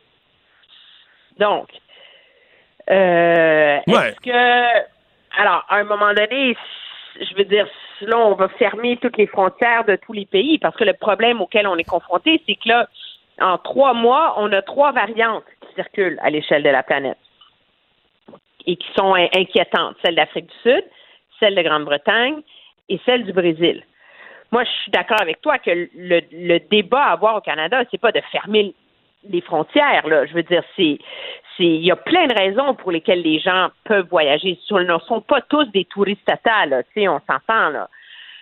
L'enjeu, c'est que, moi, je pense que c'est au chapitre, là où je suis d'accord avec toi, c'est davantage au chapitre de la quarantaine qu'il faudrait avoir des mesures beaucoup plus strictes, beaucoup plus ciblées. Euh, si vraiment on a peur de ça, mais de s'imaginer que le problème de la COVID vient des gens qui voyagent, là, Non. c'est un Non, leurre. non, non, Entre non. le 27 décembre et le 2 janvier, il y a eu zéro des cas qui étaient des gens qui avaient voyagé, là, tu sais. Donc, euh, mais c'est sûr que moi, je pense, moi, en tout cas, c'est c'est sur la question de la quarantaine qu'il y a davantage des, des, des enjeux euh, qui, eux, méritent d'être d'être soulevés. Mais tout le monde veut s'accrocher à une solution facile, en vérité. Hein? T'as raison. Non, on s'entend que la, la, la contagion, elle est beaucoup plus communautaire que, que ça, mais quand tu as déjà assez de cas, c'est comme si tu veux pas t'en rajouter de plus, que t'as- comme on dit, des cas dont tu n'aurais pas, dont t'aurais pas besoin. Donc, Hey, on n'aurait pas besoin. Non, je suis d'accord avec toi. Emmanuel, je te souhaite une très belle fin de semaine. Ça me fait plaisir. au Bye revoir. bye. Le remède à la désinformation. Mario Dumont et Vincent Dessureau. Cube Radio. C'est l'heure de parler sport avec Jean-François Barry. Salut. Salut Mario, salut Vincent, comment allez-vous? On va bien. euh, Est-ce qu'il y a du football en fin de semaine? Il y a du football certain en fin de semaine. Je sais que tu as été 4 en 6 la fin de semaine dernière, alors je voudrais avoir tes, tes prédictions, mon cher Mario. tu veux euh, mes euh, prédictions, mais je, vais, je vais te parler des matchs vite, vite. D'abord, euh, Rams-Packers, euh, demain 16h30. C'est la meilleure défensive de la Ligue contre la meilleure attaque de la Ligue. C'est de ça dont on parle. hein. Les Rams, meilleure défensive, ils l'ont prouvé une fois de plus euh, la semaine passée. Euh, ben c'est avantage Packers. Les Packers cette année sont, sont, sont équipés pour veiller tard, sont équipés pour aller loin. Euh, et si jamais le match était serré jusqu'à la fin, à qui je fais confiance dans les deux trois dernières minutes pour orchestrer une, une remontée et orchestrer une, une drive pour faire des points, c'est Aaron Rodgers. Je suis assez, d'accord avec toi. Assez d'accord avec les moi. Rams, euh, ben, je vois pas comment les Rams peuvent aller chercher ça. Là. Les Packers, on dirait, ils ont été euh, constants tout au long de l'année. Ouais, et ils finissent fort. Ils finissent fort en plus. on y va. Euh, Ravens de Baltimore contre les Bills de euh, Buffalo, euh, 8h15 demain soir. Ouf, je pense que c'est avantage Bills. Les Bills sont tough, les Bills sont complets, mais euh, je ne mettrai pas ma maison là-dessus. Ça va être tout un match de football. Les Ravens, je les avais sous-estimés la semaine passée, j'ai pas le goût de le faire deux fois de suite. Ils m'ont impressionné. Euh, leur défensive au sol a rien donné. Par contre, là, ils, ils jouent contre un meilleur quart. là. Josh Allen, c'est un meilleur quart. Euh, je pense qu'à la fin, les Bills vont l'arracher, mais euh, j'ai pas l'impression que ce match-là, on va aller se coucher une heure avant la fin parce que c'est réglé, là. Euh, non, non, non, non, puis on l'a vu la semaine passée. D'ailleurs, Josh Allen, j'ai quand même eu euh, peu de difficulté à la fin. Il a quasiment laissé la porte ouverte à, à un retour. Fait que euh, puis les Ravens, on sait jamais. Avec Lamar Jackson, il est capable de faire des petits miracles, mais je prends les Bills aussi. OK. Browns contre Chiefs. Ben, écoute, c'est sûr, la logique, les Chiefs, c'est des champions défendants. Les Chiefs, c'est Patrick Mahomes. Mais tu sais que les Browns de Cleveland, là, sur papier, ils n'ont aucune chance de gagner ce match-là, mais ils savent pas. Ils se croient, là. Et, je pense que oui. Ah, ils sont craqués, là. C'est fou, là. Tu sais, c'est une équipe qui, qui, qui a des décennies dans Dèche. Et là, ils sentent que là, la ville est fière d'eux. Les joueurs sont jeunes, sont fiers. Et, la semaine passée, ils ont battu, ils ont terrassé les Steelers de Pittsburgh. Euh, leur corps est bon, Mayfield. euh, il est bon, il gère quand même bien le match malgré qu'il soit euh, très jeune. Ils ont une attaque au sol absolument débile. Et ça, ça peut donner du fil à retordre aux Chiefs parce que s'ils jouent bien au sol, Patrick Mahomes est très bon. Mais il est moins bon. Comme tous les bons carrières, sont tous moins bons assis sur le banc. Là. Fait que quand tu te fais faire des drives de, de 7, 8, 9 minutes de l'autre équipe qui te traîne ça au sol, puis qui traverse le terrain au sol, puis tu sais, des minutes, euh, ben Patrick Mahomes, il est assis sur le banc. il est assis au froid, là, avec son manteau, puis il attend que ça commence. Donc, euh, ça pourrait être plus. Je pense que les Chiefs vont l'emporter. C'est sûr que je- je me demande qui va gagner. Ma prédiction, c'est Chiefs. Mais les Browns, puis il y a un côté de moi, j'aime beaucoup les Chiefs de Kansas City, euh, encore plus quand Laurent est en, en uniforme. Mais il y a un côté de moi, là, ils font tellement pitié les partisans à Cleveland, Jean-François. hey, tu tu Ah, tu mais- portes, mais- tu portes ta mais- tuque, tu portes ta tuque des Browns toute l'année, là. Puis tu comprends, l'équipe est 0-16 à la fin de la saison, puis 1-15, puis... Puis les Bucks... Moi, je mets les Browns. Toi, tu mets les Browns. Wow. Ouais, je mettrais pas ma maison dessus, là, je parierais Wow, pas, mais wow. les Chiefs, j'ai- trouvé cette année que les Chiefs, souvent, se sont donné ça difficile. Ça vrai. une poussée de fin de quatrième quart. J'ai trouvé un peu suffisant. Brouillon, Comme brouillon, trop. Ouais. Puis, je pense qu'à un moment donné, ils vont se brûler à force de jouer comme ça. C'est bien beau, là, la, la- la dernière possession, aller marquer un touché. Puis je pense qu'ils vont se brûler. Puis on dirait que les Browns, c'est leur compte de fées cette année. Fait que ça, ça va être ma surprise à la fin de semaine. Et ça finit Il dimanche. Ouais, ça finit dimanche soir. Les Bucks de Tampa Bay contre les Saints. Tom Brady contre Drew Brees. Et pour moi, c'est avantage Saints. Euh, moi, je pense que les Saints vont gagner. Sincèrement, je pense que c'est fini pour Tom Brady. Ça finit, ça finit dimanche soir. son- ça, ça va être son dernier match en carrière, tu penses, ou tu veux dire? Non, non, il va saison peut-être revenir. C'est fini pour cette année. OK. Moi aussi, je pense ça. Puis je le souhaite, je l'aime pas beaucoup. Que- Jean-François, le hockey aussi euh, ben, se poursuit demain. euh, CH contre Edmonton. C'est ce que ça va être. euh, Enfin, il n'y a pas de changement au trio. Est-ce qu'on est quand même confiant contre, les, euh, contre Edmonton?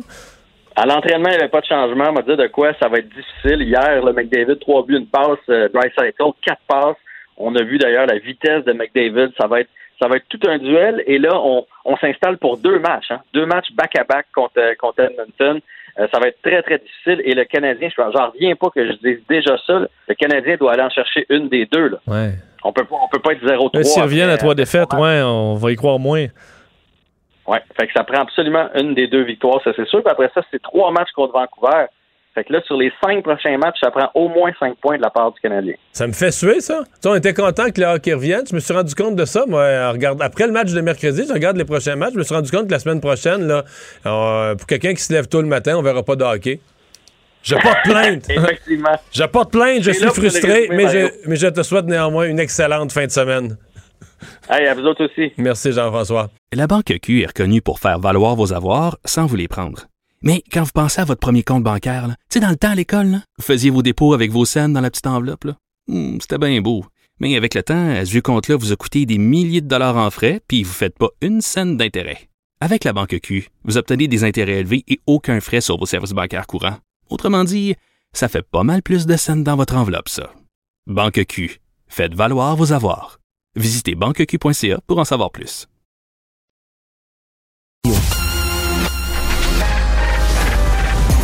Mario Dumont et Vincent Dessureau. Des propos crédibles, avec des fois un brin de sarcasme. Ben, quand les nouvelles sont moins crédibles. là. Mario Dumont et Vincent Dessureau. Cube Radio. Cube Radio. Cube Radio. En direct à LCN. Bon, je remets Mario Dumont dans son studio. Alors, euh, Mario, on sent que cette euh, mouvance là, complotiste euh, prend de l'ampleur, gagne en, en ambition. là, chez nous aussi, le spectacle ahurissant de l'attaque du Capitole a peut-être inspiré des, des groupes là, qui sévissent chez nous au Québec. Il y avait des gars- déjà des groupes chez nous, et c'est beaucoup les mêmes personnes là, qui sont en furie contre toutes les mesures, qui ne croient pas à la COVID ou aux façons de, de l'attaquer, euh, et qui étaient des supporters, des admirateurs de Donald Trump. Euh, Disons-le, ils ont eu un mauvais dix jours. Euh, Donald Trump qui finit dans la déchéance la plus terrible, abandonné par les siens. Euh, en même temps, bon, le, le- le couvre-feu ici au Québec, des mesures sanitaires. Donc, ils ont eu tout là, pour s'énerver. Il faut quand même faire attention. Je ne pense pas qu'on puisse comparer ce qui se passe ici comme mouvement avec ce qu'on voit aux États-Unis. Loin de là. Euh, On parle pas de gens armés. Mais il y a quelque chose. On sent bien qu'il y a des gens, qu'il y a un passage de gens qui étaient à la limite des originaux, qui véhiculaient toutes sortes de théories un peu farfelues qui circulent euh, sur les réseaux sociaux. Ils ont lu ça sur Internet, puis ils répètent ça, puis ils partagent ça. Euh, et on passe de ça à quelques-uns euh, qui inquiètent les services policiers, qui pourraient poser des gestes. On a déjà eu des, menaces contre plusieurs élus politiques, etc. Donc, il y a une, agressivité qui est derrière ça. Donc, nos corps policiers doivent suivre ça avec attention. On n'a pas le choix. Et, et- et nos corps policiers n'hésitent pas quand même à utiliser le mot terrorisme intérieur là, en parlant de la...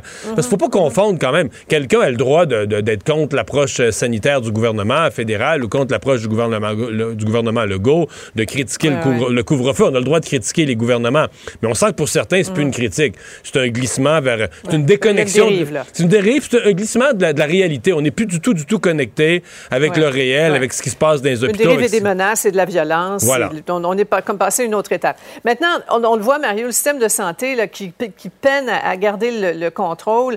Euh, Il y a des intensivistes là, qui perdent patience, de plus en plus de, de médecins qui sont très vocaux au sujet de ce qu'ils parlent. Et certains qui disent même que euh, tous ces gens qui, qui croient à rien, qui se protègent pas, euh, ces gens-là qui tombent malades devraient rester chez eux. Ouais.